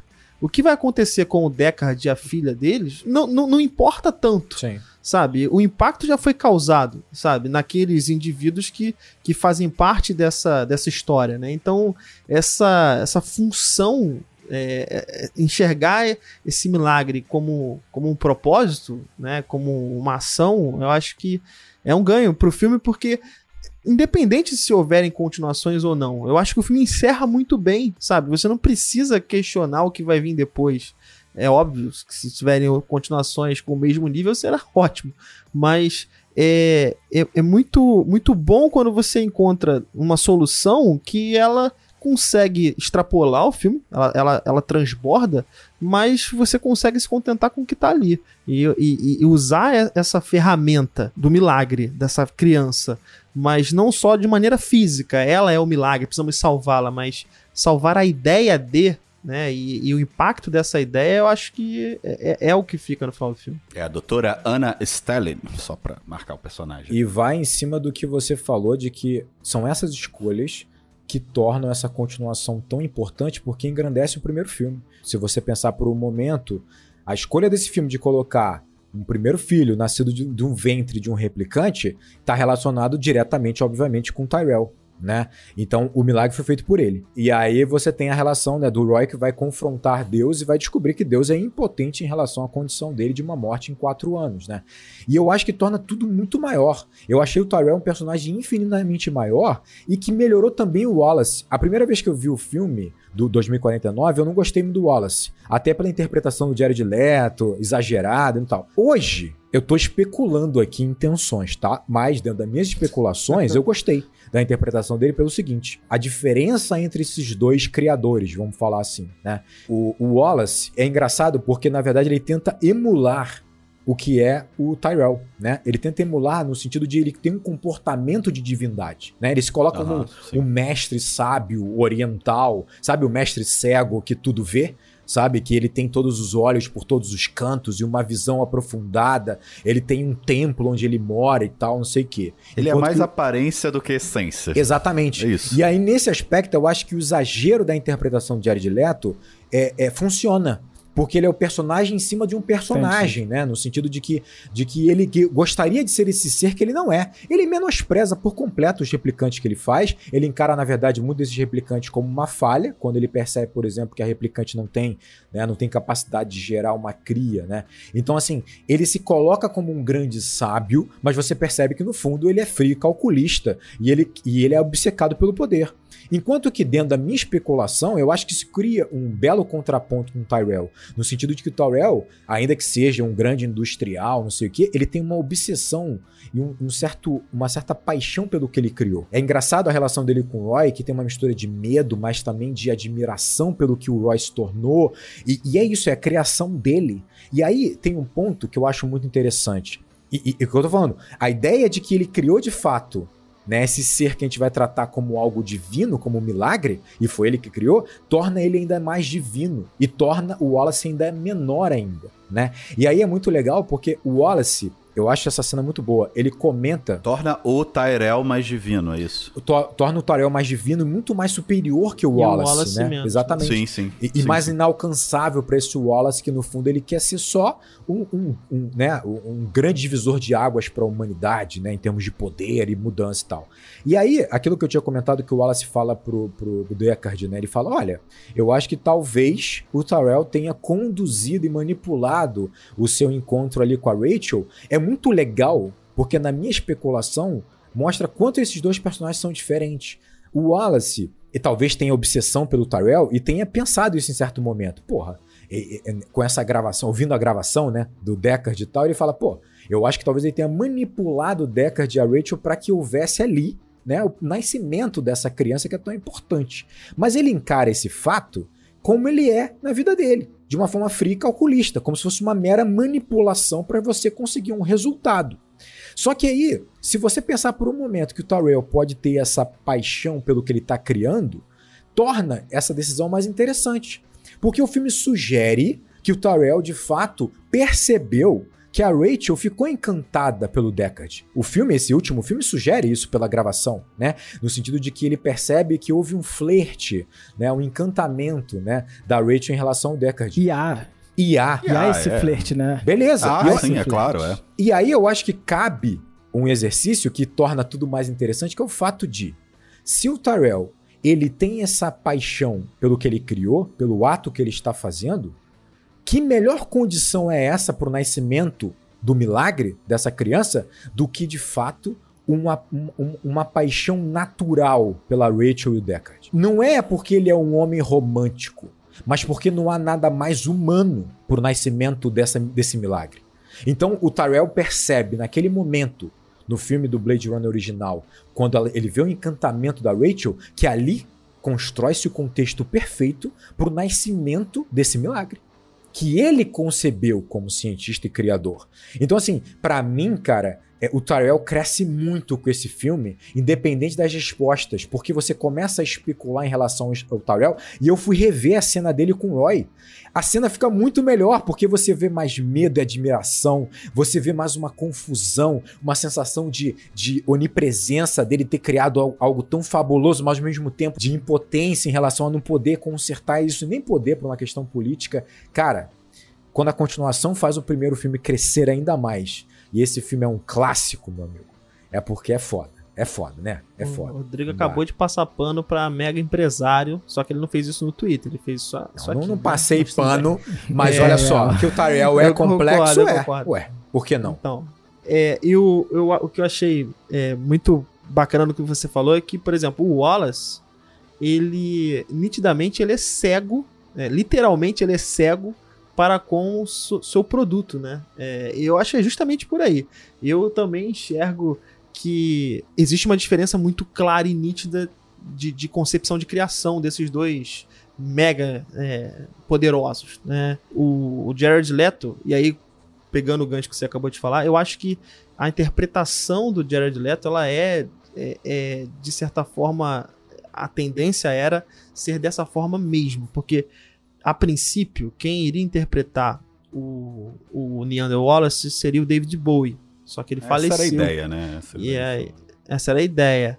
É, outros outros outros artistas Não- não outros sei, artistas foram concebidos até para essa para esse personagem só que o, a vibe rockstar prevaleceu ali e aí chamam o o Jared Leto que usa de fato lentes que o não permitiam enxergar Ah, Jared Então, ele tá Leto, ah, tentando cara, ali- que pai, cara, pelo Já amor tá, de Deus, né? cara. 10 Porra, minutos de é. participação no filme, ele ficou É. duas semanas usando lente que tapava a vista dele. Ah, pelo amor de Deus, tem Mas paciência eu não. acho que esse personagem ele é muito interessante porque, primeiro, ele é uma contraposição muito grande ao Tyrell e ele engrandece, como, como o Rodrigo colocou. E se a gente pensar, ele é o grande antagonista do filme que não encontra o nosso protagonista em nenhum momento. E acho que isso corrobora um pouco com aquela ideia que a gente estava falando, né? Desse pós. é, cyberpunk, onde esse cara tá tão distante do mundo mundano do, do protagonista, ah, ele tá tão distante que ele não é alcançável, é, sabe? O, o, o confronto final aqui não vai ser com ele, ele, ele permanece. Ele permanece. né? É, Vai ser contra a capanga lá, né? É, então é um personagem que, que eu acho que ele foi intencionalmente é, concebido dessa forma. E eu acho que ele funciona muito justamente porque ele tenta emular o anterior. Né? E aí, se a gente for pegar no anterior, o Tyrell ele morre sem os olhos, né? Furado pelos olhos. Aqui o personagem é Uhum. literalmente cego, né? Existem certas rimas ali que, que fazem a gente tecer essa relação. Então, ma- mas eu, eu concordo em, absoluto quando você fala que assim, eu, eu vejo uma admiração no Tyrell, ainda que, né, bastante dúbia para com os seus construtos, e que o filme aqui vai fazer questão de romper com essa admiração. O Wallace não vê, só vê a parada realmente como produto. Então, mais uma vez, o filme tocando né, nos mesmos pontos, trazendo as mesmas é, estruturas, não usei essa palavra ainda, as estruturas, mas com, com rimas e, e espelhos diferentes, Sim, né? sim. É, é, assim como o Deckard é espelhado, né? O K é espelhado no Deckard, no sentido de ser o inverso, o Wallace também vai ser. É, e, e só pra contribuir, eu acho que endossar ainda mais você colocou, Rodrigo, o, o curta que trata do, do Wallace, né, de como ele começou a voltar a vender replicante, porque era proibido vender replicante, Sim, né, depois do depois que teve o blackout, foi proibido vender replicante. É, e aí, o nome desse curta é 2036 Nexus Down. É, ele mostra o, o Wallace indo junto com um replicante é, junto a um, a um grupo que parece dar a entender que são os políticos assim mais importantes da região, um grupo de cinco políticos lá, é, e ele mostra que é um replicante, e a galera fica meio assim, porque não pode ter replicante, né? Mas ele fala: olha, eu vou mostrar, eu vou convencer vocês de que eu posso, que a gente pode voltar a usar o trabalho de replicante sim. Ele. E aí ele começa a dar ordens pro replicante. E o replicante segue cegamente tudo que ele faz. Né? E tem um, um, um. ele, ó, acha uma arma aí. O replicante quebra um, um pedaço de vidro e ele fala: posiciona o vidro no seu rosto e empurra. Ele faz isso. E aí o Wallace pergunta para ele: Você tá sentindo isso? E o replicante responde: Eu tô. Eu tô sentindo dor. Ele, então tá, agora você pega e corta o, o pescoço. Né? Então ele sabe que o, o, o, o, replicante ele tá sentindo dor, ele sabe que o, que o replicante tem sentimentos, e mesmo assim ele consegue convencer aquelas pessoas de que os, os replicantes podem voltar a ser vendidos, porque mesmo com aquilo tudo, eles obedecem cegamente. E para ele é só isso que importa. Ele não tá nem aí se eles têm sentimentos. E, e é isso nesse filme, né, é, dá a entender que a questão da empatia já não importa mais. Desde que eles sigam o, o, o, cegamente as ordens, não importa. Mas foi, mas foi o que você tava falando. Tá tão distante né? Você pensar que na época do Tyrell você tem um replicante como uma grande criação né? Isso está tão distante, virou produto há tanto tempo e foi absorvido por essa estrutura social e econômica há tanto tempo que nem mesmo o novo criador desses replicantes encara eles como algo de fato ser tão relevante assim, de ser considerado como algo humano ou emocional. É um produto, é meramente é um, um produto. É um mero... e, e, é curioso a gente pensar que, na verdade, eles parecem, pensar num, num quesito divindade, né? Eles parecem trocar dos deuses do Novo e do Velho Testamento, né? O Wallace parece muito mais o Deus do Velho Testamento, que ele só quer saber de. É, só quer que sigam as ordens ser cegamente, adorado, né? ele só quer ser adorado, né? Enquanto você tem o Deus do Novo Testamento, que veio antes, na verdade, né? É, e eu acho que é até uma brincadeira com essa ideia de involução das coisas, né? Que a gente não vai só para frente, né? Pelo contrário, às vezes a gente retroage também. E você vê a diferença de ser o anjo criador. Enquanto que do Tyrell é a Rachel, a sua grande criação, né? Seu braço direito, né? A replicante que o segue e tal, tão importante, né? É, do, do, do Wallace a Love. Né? Você percebe é. a diferença do pai ali na sua Totalmente, criação, é. né? Totalmente, Enquanto na sua criatura. Pro, pro Tyrell é fascinante eles terem sentimento, né? Pro Wallace é fascinante eles obedecerem cegamente. Exatamente. Pô, eu acho legal que o Wallace também ajuda a trabalhar essa ideia no filme de produto, sabe? Tudo é produto. Então, a Joy é um produto perfeito, né? Ela é o que você quer ver, ela é o que você quer escutar né? Então ela vai falar o que você quer escutar. E, cara, isso é pesado, sabe? A Joy é um artifício pesado nesse mundo que você fala, caramba, que poderoso que é esse personagem da Ana de Armas. É foda, é muito como bom. ele. Com, e a Ana de Armas é ele, é hipnotizante, ele... né, cara? Ela é hipnotizante. Filme, ela, é hipnotizante. Tá, ela é. Ela é muito boa. Cara, como é absurdo a ideia de que ela faz tudo que ele quer, ela fala tudo que ele quer ouvir e ela justamente vai colocando ele num caminho que talvez não fosse o caminho dele, porque ela tá lá. Você é filho de uma mulher, você nasceu de uma mulher, você, você tem especial. alma. Sabe? Então ela tá justamente alimentando essa ideia, né, que a gente já comentou da essência. Ela é, também tá fazendo isso porque é o que ele quer ouvir naquele momento. É verdade. E cara, isso é o máximo do produto, né? É um ser, é, ele fala o que você quer ouvir, ele é o que você quer ver e mesmo assim, você consegue ter uma empatia por ele. E, e, o Ryan Gosling tem uma empatia por ela quando ela morre, sabe? E a última palavra dela é eu te amo. Cara, olha que foda, sabe? Tipo, é, ela é programada para falar isso. Ela é programada, é muita maldade, cara. Então, mas é que tá, eu acho que assim, se os replicantes existe essa, essa brecha para que os replicantes tenham humanidade, é possível também que as inteligências artificiais em Blade Runner possam ter essa humanidade também. Eu achei muito tempo isso, cara. Mas aquela cena do outdoor não deixa então, dúvida para mim hoje. Existe aqui, existe aqui uma decisão. De... É, maneiro, é maneiro isso ficar nebuloso mesmo. É, eu acho, eu acho foda essa questão de ficar nebuloso. E eu acho que fica, tá? Mas é, existe uma decisão aqui de, de efeito é, especial mesmo que acho que reforça um pouco essa, essa, pelo menos a minha visão. A ideia da Joy era toda vez que o Kay interagisse com ela, ela fica congelada alguns frames antes de emitir a resposta. É como se ela estivesse fazendo um buffer e emitindo uma resposta. Só que a decisão final foi justamente usar a ideia dela ser translúcida para é, eu acho que torna ela Tirar essa humanidade. é, gera, gera uma, uma relação de artificialidade, Sim. beleza? Concebemos que ela é um ser artificial, mas torna ela mais próxima, né? Do que ela simplesmente congelar na tela durante alguns frames, né?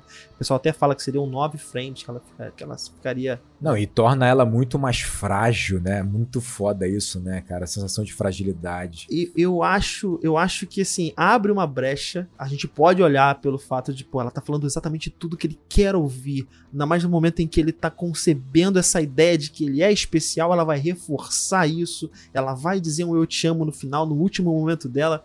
Porra, beleza, é tudo isso. Mas também há a possibilidade de não ser. E isso, só isso é, é do caralho. é que, na meu. verdade, É- não é importa. Não importa. Que, na verdade, não importa. E aí, não importa. Eu, eu concordo, eu concordo. É, é dúbio e não importa. Mas é uma, é uma, uma maldade, um negócio de. de- é, é vil demais, sabe? Porque é, ela é um produto e ela chega a um nível da Love perguntar pra ele: e aí, ela tá te satisfazendo? Sabe, tipo, você tá satisfeito com o nosso produto? É, porra, mas Sabe? essa é chega, o lado chega a esse maquiavélico nível do da troço. pergunta. E, e fica, você fica até na dúvida até que ponto a, a empresa estava intervindo nela ou não, sabia o que estava acontecendo com ela ou não, né? Pra mim isso fica nebuloso. E aí, isso ainda vira uma, um, um grande, uma grande pirâmide no capitalismo. Porque o Ryan Gosling, o Kay, ele é um produto que compra um produto.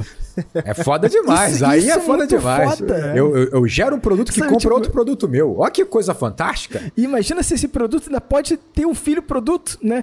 E na verdade, eu acho que isso é um grande, uma grande ideia, né? De que no capitalismo tudo é produto. Você é um produto. é produto. Os humanos são um produto, né? E, e, e, e aí extrapola essa relação de trabalho totalmente, extrapola tudo, né? Porque é, o capitalismo é isso. Você chega a um nível de poder que a pessoa passa a ser sua, sabe? Tipo, E foda-se. pensa bem, olha só, se lá no primeiro Blade Runner, o replicante, ele tem um tempo de vida de 4 anos, porque ele é simplesmente um escravo, e a gente tem agora o Nexus 8, que ele tem um, um tempo de vida maior, e ele não é mais um escravo, você tem um paralelo exato com o fim da escravidão, porque a escravidão acaba por quê? Porque a gente precisa girar uma massa que Demanda. vai consumir. Vai A gente precisa de, a gente precisa ter assalariado para comprar produto. Então é exatamente o mesmo processo lá em E, não, e- e- e é 2049. legal você falar isso também, porque é importante pro capitalismo que o produto não saiba que ele é um produto. E você vai fazer de todas as formas possíveis pra fingir que ele não é um produto. O que? Ele é um produto fabricado com um fim específico. Ele é uma máquina feita para um fim específico. É, mas você precisa fingir pra ele mesmo que ele é um ser humano, que ele tem uma casa, que ele tem um lugar pra morar, que ele tem sonhos, que ele tem memórias, que ele tem uma construção. E é isso, né? É, você não chama mais um escravo de escravo, mas você continua escravizando ele de outras formas. E isso é essencial para a existência do capitalismo. E é esse o arco do Key, né? E até mesmo de você que consome, você não ter essa consciência do produto em si. Você, na verdade, está comprando algo absolutamente essencial. Exatamente. Ainda que seja É. um descascador de, de laranja, tá ligado? Tipo assim, é, é, um- é um- é muito louco isso. Eu tava vendo uma entrevista com esse cara. O cara tem um conglomerado de luxo, assim, de produtos absurdos e tal. E ele tava comentando que a grande sacada dele, a grande sacada foi gerar desejabilidade em relação aos produtos dele. Mas aí você pensa, pô, mas isso aí, cara, já é feito desde a essência de você vender um produto, né? Você tem que gerar desejabilidade, né? Quando, quando ele passa, o produto passa de ser apenas uma função. Só que tem um Você detalhe. agregar um valor fictício a ele. Só né? que tem um detalhe interessante. Quando ele fala sobre desejabilidade, é o fato de você ter um produto. Você comprou o produto, não é pra quem compra. O produto dele é tão caro, tão caro, que é tão específico para um topo da pirâmide, que ele vai ser naturalmente comprado por esse topo da pirâmide, porque ele estabelece, né, hierarquicamente, visualmente, topo quem da é o pirâmide. topo da pirâmide. Então a desejabilidade é para quem não pode comprar esse produto. Sim. É você desejar ser quem comprou esse produto. E aí ele desenvolveu produtos muito menores, com preço menor, porque eles têm que vender para o meio da pirâmide, porque senão a empresa quebra. Né? O topo da pirâmide é muito É. pequeno. Então eles têm, por exemplo, enquanto que o topo da pirâmide vai comprar uma bolsa de um milhão de dólares, 500 mil dólares, eles estão vendendo também clips de papel por 5 mil dólares. para que É. você possa se sentir dando um passo em direção ao topo da pirâmide. Eu tenho um produto dessa loja, né? É, é, cara, então, tipo assim, é bizarro porque quando o Fábio fala que esse produto ele é completamente maleável a ponto de ser perfeito para você, é porque é uma ideia dele não ser mais um produto. Ele é tão perfeito que ele é essencial. Ele é tão perfeito que é isso, ele passa de ser um produto para ser algo que você não poderia viver sem. E hoje isso é vinculado em qualquer tipo de produto, desde um curso online que vai mudar a sua vida por completo e te dar liberdade financeira para você viver com a sua família, porque isso é muito importante. Não é o dinheiro que é importante, é você poder usá-lo com a sua família, desde você vender uma colher, desde você vender um copo de, de vidro.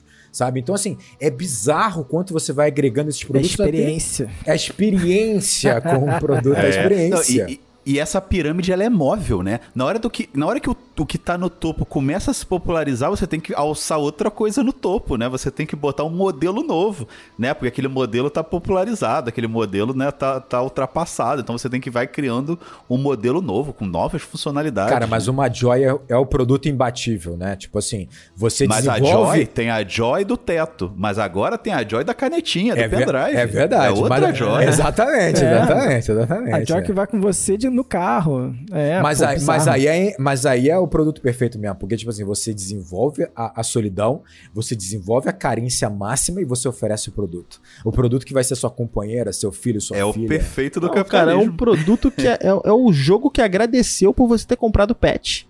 Por que isso?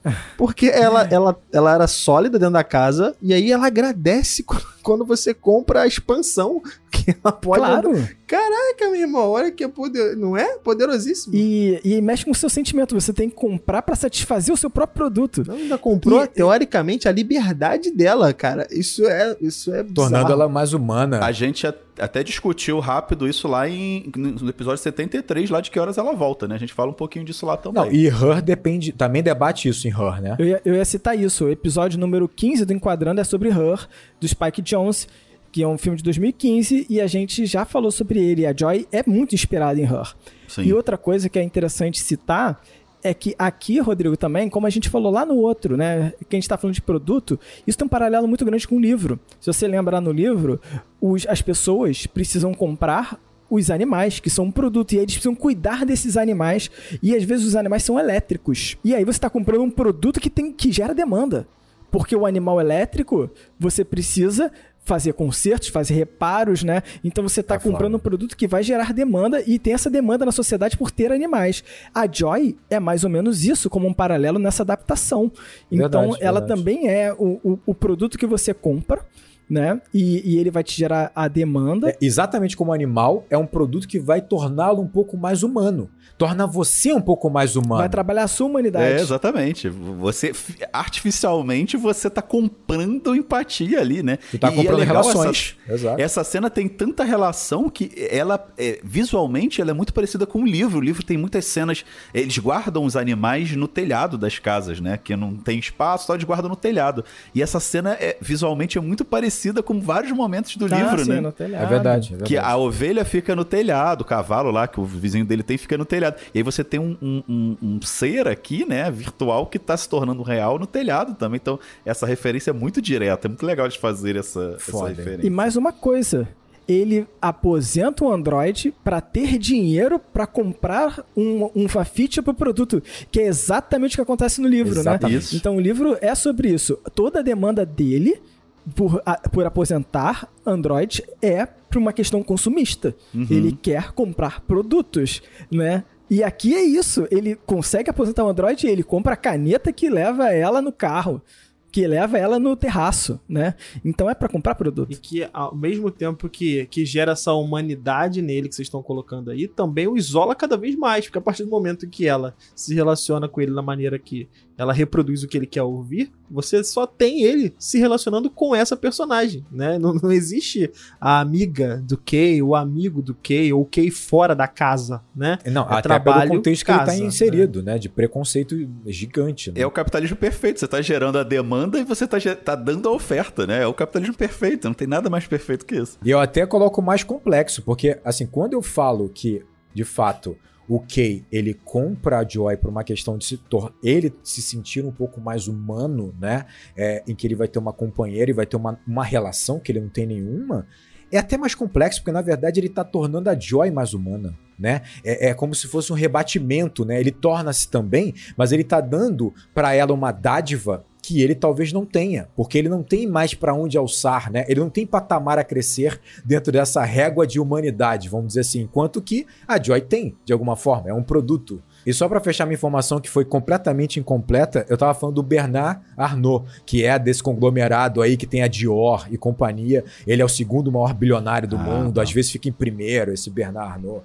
E é um idiota, é um imbecil. O problema ficar em segundo, né? Realmente deve ser muito Ele teve que estar tá se esforçando para ser o primeiro e tomar o lugar do, do, do idiota do, do Twitter lá. Pesquisando sobre o filme, eu vi muitas críticas sobre as mulheres do filme. É curioso, né, que o, o, o Villeneuve, numa entrevista curta que eu vi dele, ele fala sobre isso. É, ele cita que tem, ah, a gente tem muitas personagens femininas, a gente tem personagens femininas fortes, a gente tem personagens femininas relevantes, mas as críticas são todas de que essas personagens femininas, elas estão todas como escada para construir o personagem do Kay, servindo ao Kay. Né? Você tem poucas personagens femininas, é, ou nenhuma, né, praticamente, é, que você que, tem um papel realmente de relevância e de construção. Talvez a líder lá da, da Revolução, né? Mas assim, que aparece muito pouco.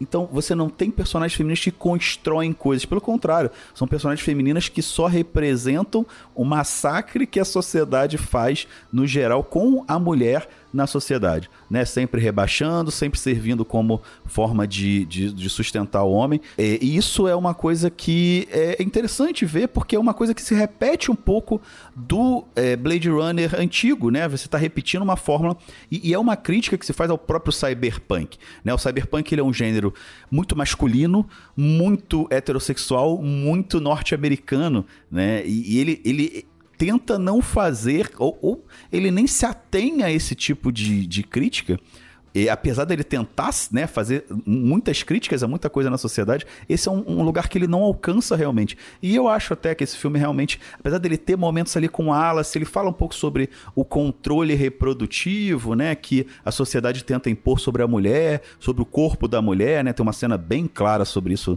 no, no filme, mas eu acho que realmente peca um pouco em ter personagens é, mais fortes ali, que tenham mais é, independência, né? Que tenham, que sejam construídas de uma forma mais relevante para aquela sociedade. É, porque realmente quando você percebe que você tem uma personagem como a líder da revolução, você tem uma personagem como a filha do Deckard, que é tão interessante, né? E tem tanta complexidade, mas que tem mínimo espaço, não tem nenhum tipo de espaço realmente acaba se tornando menos relevante dentro dessa estrutura. O que fica muito forte realmente são os personagens que vão, né, que vão de alguma forma ceder ao prazer do homem, ceder a essa ordem do homem, a, a dominância, a liderança do homem tal. Isso de fato acaba sendo um colateral do filme, né? É porque você tem as principais personagens ali, uma chefe malvada, né, que, que é meio descontrolada às vezes. Você tem uma prostituta, você tem uma pessoa, uma mulher que é extremamente subserviente a ele, né? Realmente falta um papel é, é relevante ali, interessante feminino, né? E é isso, né? O pessoal até, até viu uma pesquisa aqui que apenas 35% do público do, do filme é de mulheres, né? Então a gente precisa é, é, trazer, né? E talvez esse, esse movimento aí que o pessoal chama de pós-cyberpunk, né? Que tenta rever um pouco isso, né? Tenta levar para outras camadas isso, né? A gente tem movimentos de afrofuturismo, por exemplo, tentando tratar um pouco mais da questão, é, questão racial e tal. Então, assim, tal, é importante a gente dar esse passo também no papel, é, nessa crítica, nessa crítica da representatividade dentro do cyberpunk. E atentem que assim, são, são personagens, entre aspas, estereotipados e ruins, mas que são protagonizados ou que são interpretados por atrizes excelentes. Pra você ter ideia é, do que. de como é difícil esse tipo de inserção, cara. A chefe de polícia, né? A Robin Wright, que tá em House of Cards também, ela é incrível, ela é incrível cara. Essa mulher é, é, é, bizarra falando, cara. Ela, é, ela, é, ela, é, eu acho que disparado, ela, ela para mim, assim, ela é a que entrega mais com pouco que ela tem, assim, ela tem poucas cenas. E a Ana de Armas, para mim, cara, foi uma, uma surpresa, assim, não, não, não, não vi muita coisa dela, mas, cara, ela, a, a Joy, ela é incrível, cara. Ela, ela, ela é ela é realizada. Eu realmente, assim, são grandes atrizes aqui sendo utilizadas para papéis que pô, são papéis pequenos, né? É, e, e até achei legal, né? Depois você pode até procurar aí, é, a Mackenzie Davis, né, que faz a Mariette, ela fez uma entrevista muito legal, muito interessante falando sobre isso. Ela comparando a, o personagem dela, né, que faz um, uma prostituta ali, né, que, que encontra com o Kay, comparando com a cena, a cena de sexo deles, né, homenagem ali, né, com IA e tal, comparando com a cena de, de Her, né? E dizendo que em Her a, a, a cena é muito mais. acaba sendo muito mais delicada, acaba sendo muito mais respeitosa para aquela personagem, mesmo não sendo uma personagem física, né? Então é, é legal, assim, procurar essa entrevista, é interessante.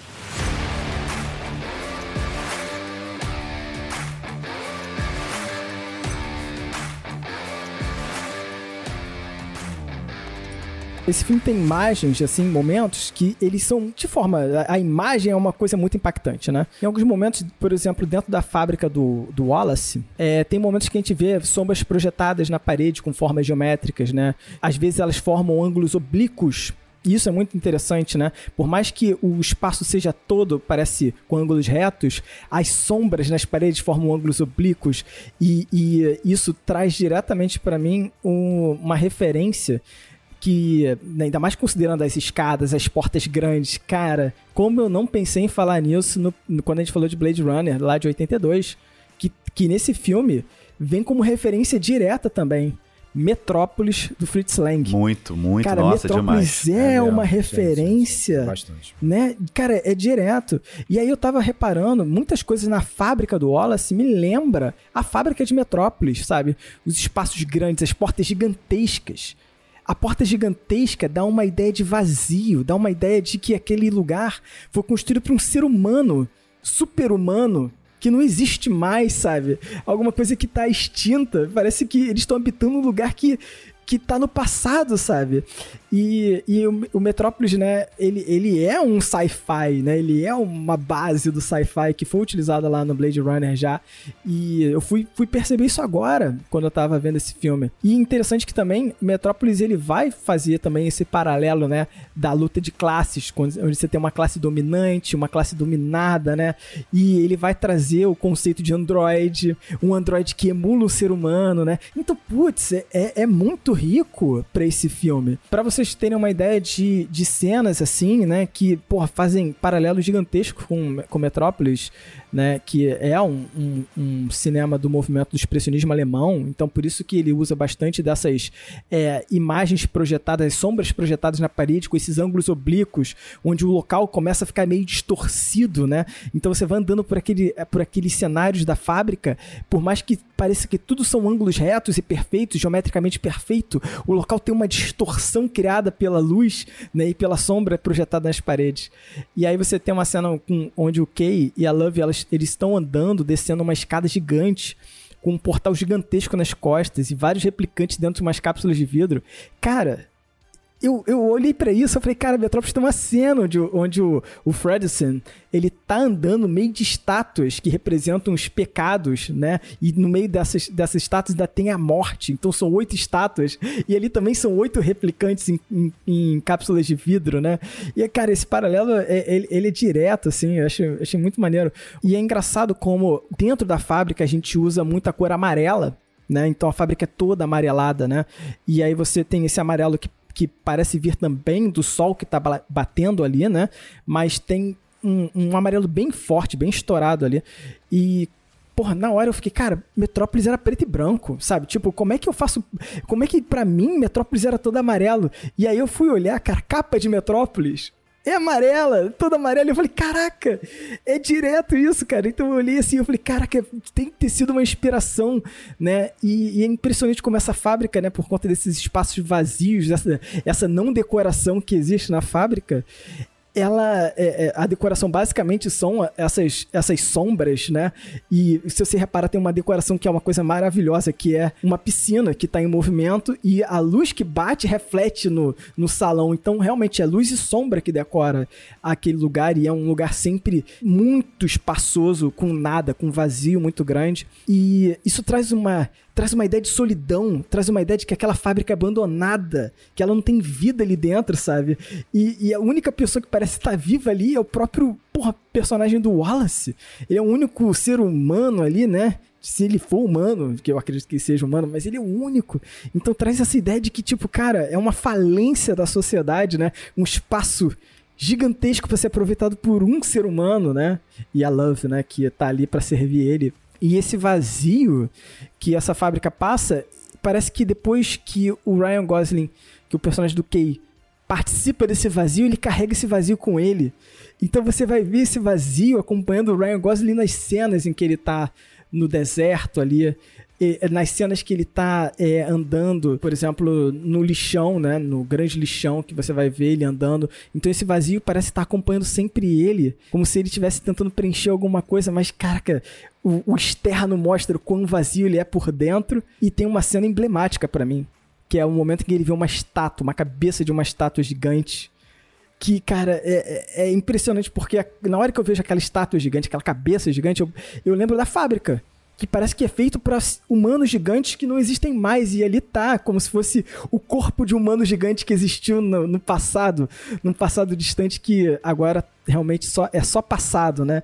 E a sociedade chegou num nível que esse humano não existe mais, né? Essa grandeza humana, né? Essa relação é muito boa, cara. Tipo, mas eu acho o deserto um exemplo muito bom, porque se você você pensar que o deserto, basicamente, esses cenários, que é muito trabalhado no expressionismo alemão, ele tem é, parece um cenário mais teatral, né? Em que você vai ter a decoração o cenário, uhum. basicamente, ele é, ele é constituído ali de madeira, uma coisa meio, né, meio, meio, meio sem volume, meio sem, sem é, encher por completo o palco, né? O palco é meio vazio, né? E aí, quando você pensa no deserto, é perfeito, né? Porque são algumas peças esculpidas de gesso, né? Ou de isopor, se for o caso é. do teatro, espalhadas no deserto vazio, né?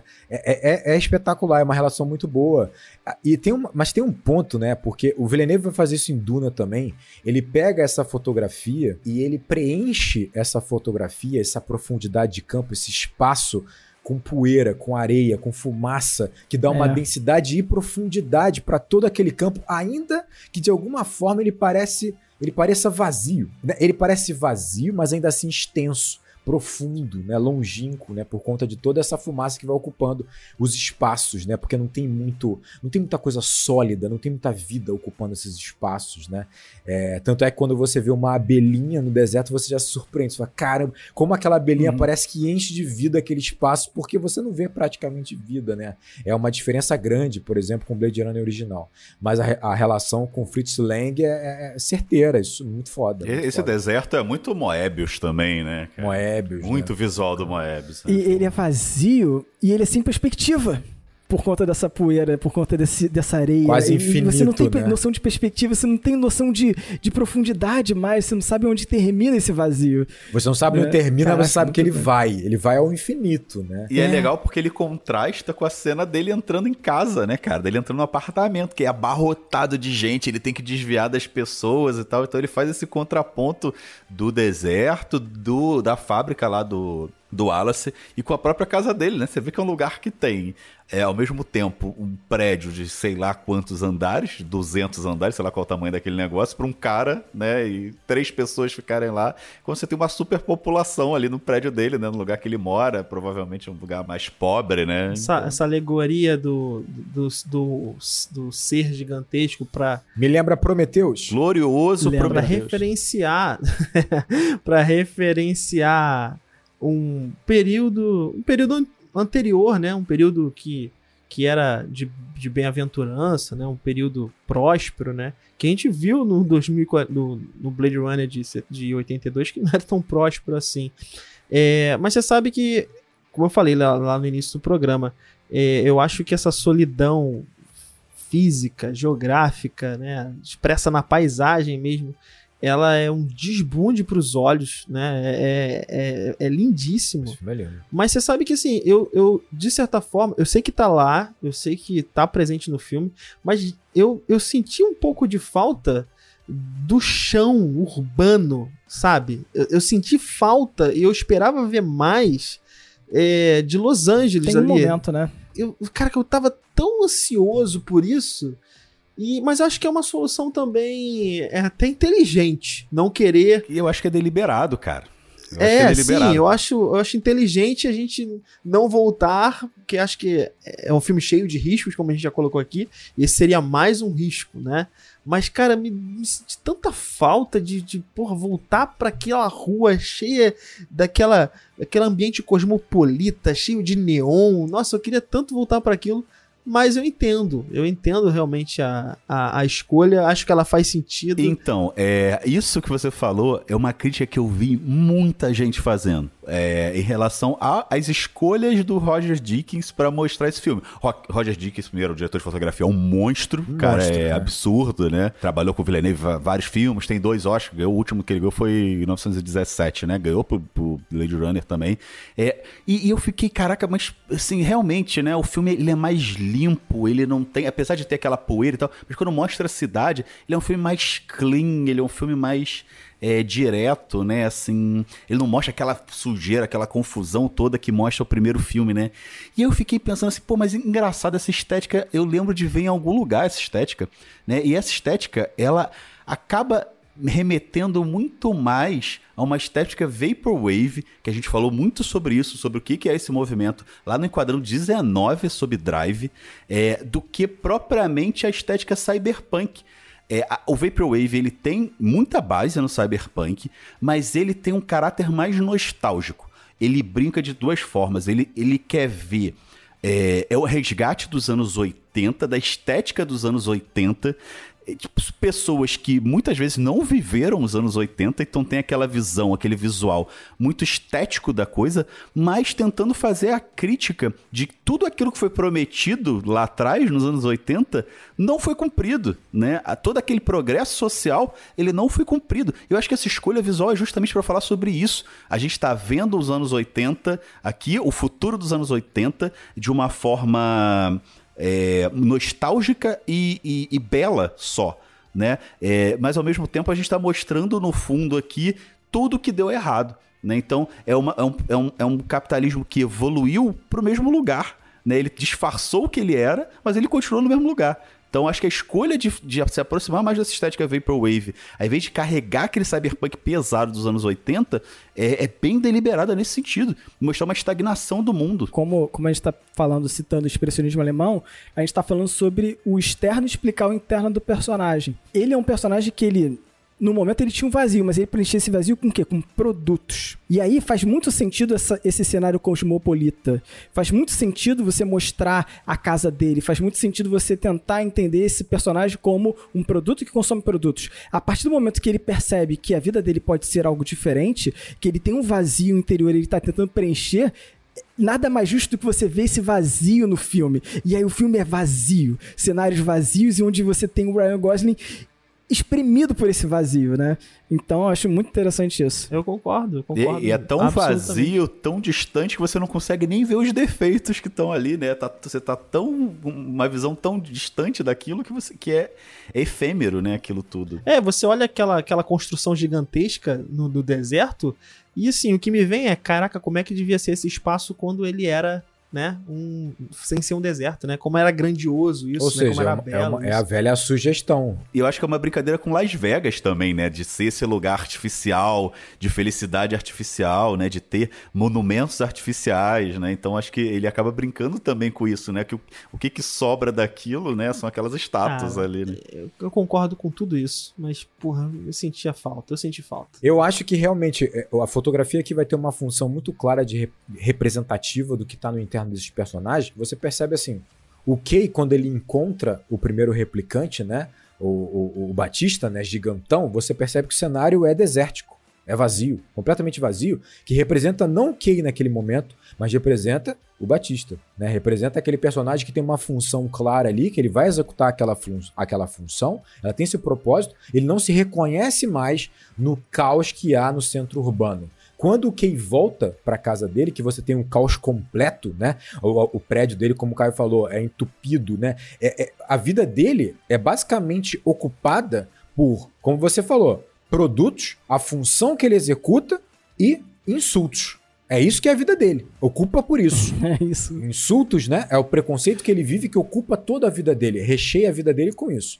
Quando ele encontra, ele começa a tomar consciência de que o Batista tomou lá atrás, né? Do que aquele replicante, ele começa a encontrar esse vazio. Não há mais como ocupar com insultos, porque não importam mais. Não há mais como ocupar com produtos, porque eles não ocupam mais vazio nenhum. Não há mais como ocupar com esse centro urbano. Ele está à procura de algo, né? Que tem a ver com esse vazio que ele carrega. E ele vai encontrando essas respostas, né? E é muito interessante você perceber que isso tudo vai, se, vai culminar né, nesse caos, ainda que vazio, mas esse caos do mar né, daquela da água batendo no cimento, aquilo é muito foda. Aquilo ali é muito foda. Tipo assim, a ação do filme no final, quando a, aquele mar revolto batendo no cimento tem a ver com parece esse esse esse, esse caos dentro do Kay e que vai culminar com essa paz do espírito, paz de espírito quando ele ele sabe que ele concluiu o que tinha que fazer, ele sabe que mesmo que no final da despedida da vida dele ele encontrou o propósito dele e basta agora ele descansar. Não importa o depois, nada vai ocupar aquilo, né? E aí a escada, o desconforto deitado numa escada com a neve e tal, cara, é muito foda. É muito... E posso fazer mais um, um detalhe desse conforto? né, o desconforto, na verdade, né? Ele morre meio que parecido com, com o Bait. Ele tá debaixo de uma chuva que é congelada, é a neve que tá caindo sobre ele, né? Ele não tá chorando como de repente talvez o Roy Bait estaria, sabe? E, mas o interessante é que ele, é, o Roy Bates ele fala sobre, sobre o que ele viveu e que é perdido como lágrimas na chuva, né? É aquela coisa que, que você perde, você nem sabe o que, o que você perdeu, sabe? Caramba, eu não consigo nem mensurar o que eu perdi, o que está indo embora com a minha morte. Mas é interessante como aqui tem um conceito da memória prevalecer, porque a, a menina, a Ana, que, que transferiu a memória, ela está transferindo também parte da experiência dela para frente, sabe? Então eu acho isso muito legal porque meio que conversa com o Roy Bates, conversa com a morte do Roy Bates, mas o que ele tá perdendo ali também tá dentro de outras pessoas, sabe? Ele não tá, ele não tá simplesmente perdendo, parte daquilo tá em outras parte pessoas também. Parte daquilo segue. Então, né? que ele fez é ali vai continuar, perdido. né? Vai, vai para frente. Eu né? tive uma apreensão que basicamente foi a seguinte: é, me veio, obviamente, essa, essa diferença né, entre a, a, a, água da chuva e a neve, né? E aí me, me fez refletir bastante, porque eu acho que o personagem do Kay, ele, de certa forma, ele, ele vê um, um algo sólido no que ele construiu. E aí remete um pouco com o estado da matéria, né? A, a neve é sólida, né? A, a, forma da matéria da água, né? Estado sólido, ela tá mais consistente, né? Então, eu acho que também versa um pouco com a ideia de que, pô, o Kay talvez tenha deixado né, algo um mais legado, sólido, né? um legado que ele consegue pelo menos conceber qual será, né, um pouco mais próximo disso. Enquanto o Roy não, não teve essa concepção, né, ele não teve essa apreensão.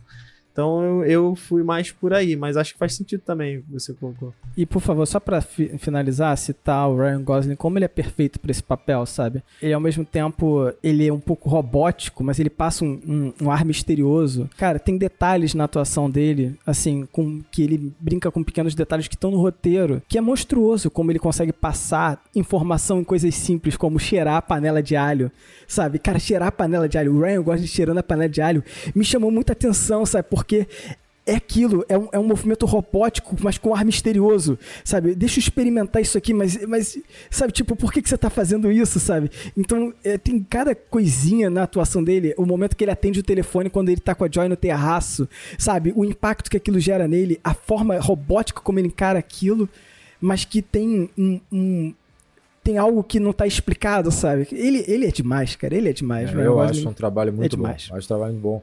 A cena em que ele explode quando ele, ele, ele, né, ele ouve da menina que aquela memória de fato existiu, podia soar muito cafajeste, muito cafajeste. E assim, funciona com ele. Funciona com ele. Você percebe que essa revolta da confusão, do tipo, cara, minha vida mudou inteira agora. O que, que eu vou fazer com essa informação que você me deu agora? Sabe? Você rompeu tudo na minha vida, né? Ele manda bem e o final, a, o, o, estado de contemplação dele parece algo tão simples, mas não é. Porque você sente dentro dele que tem muita coisa ali dentro, né?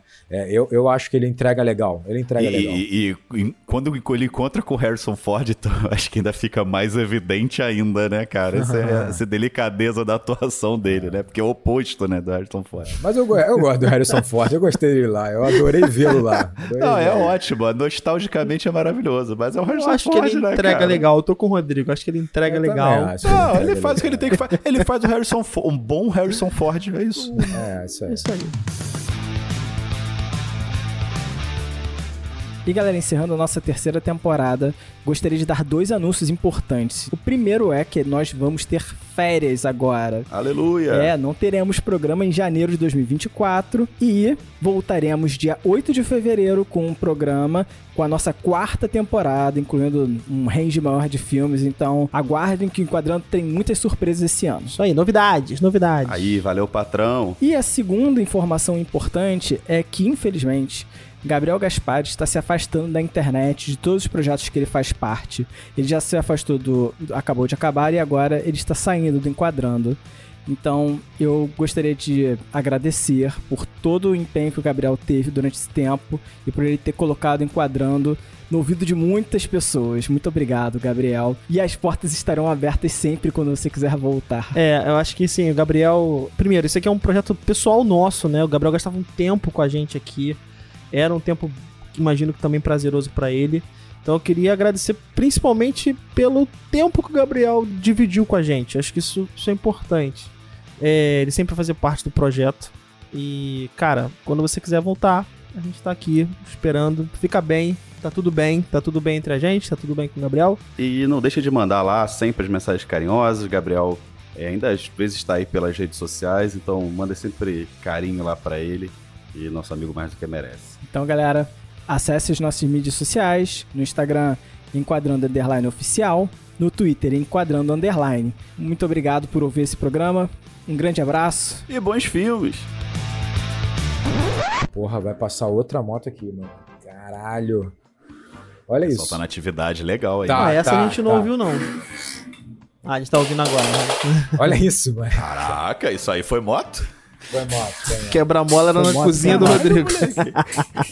Caralho, porra.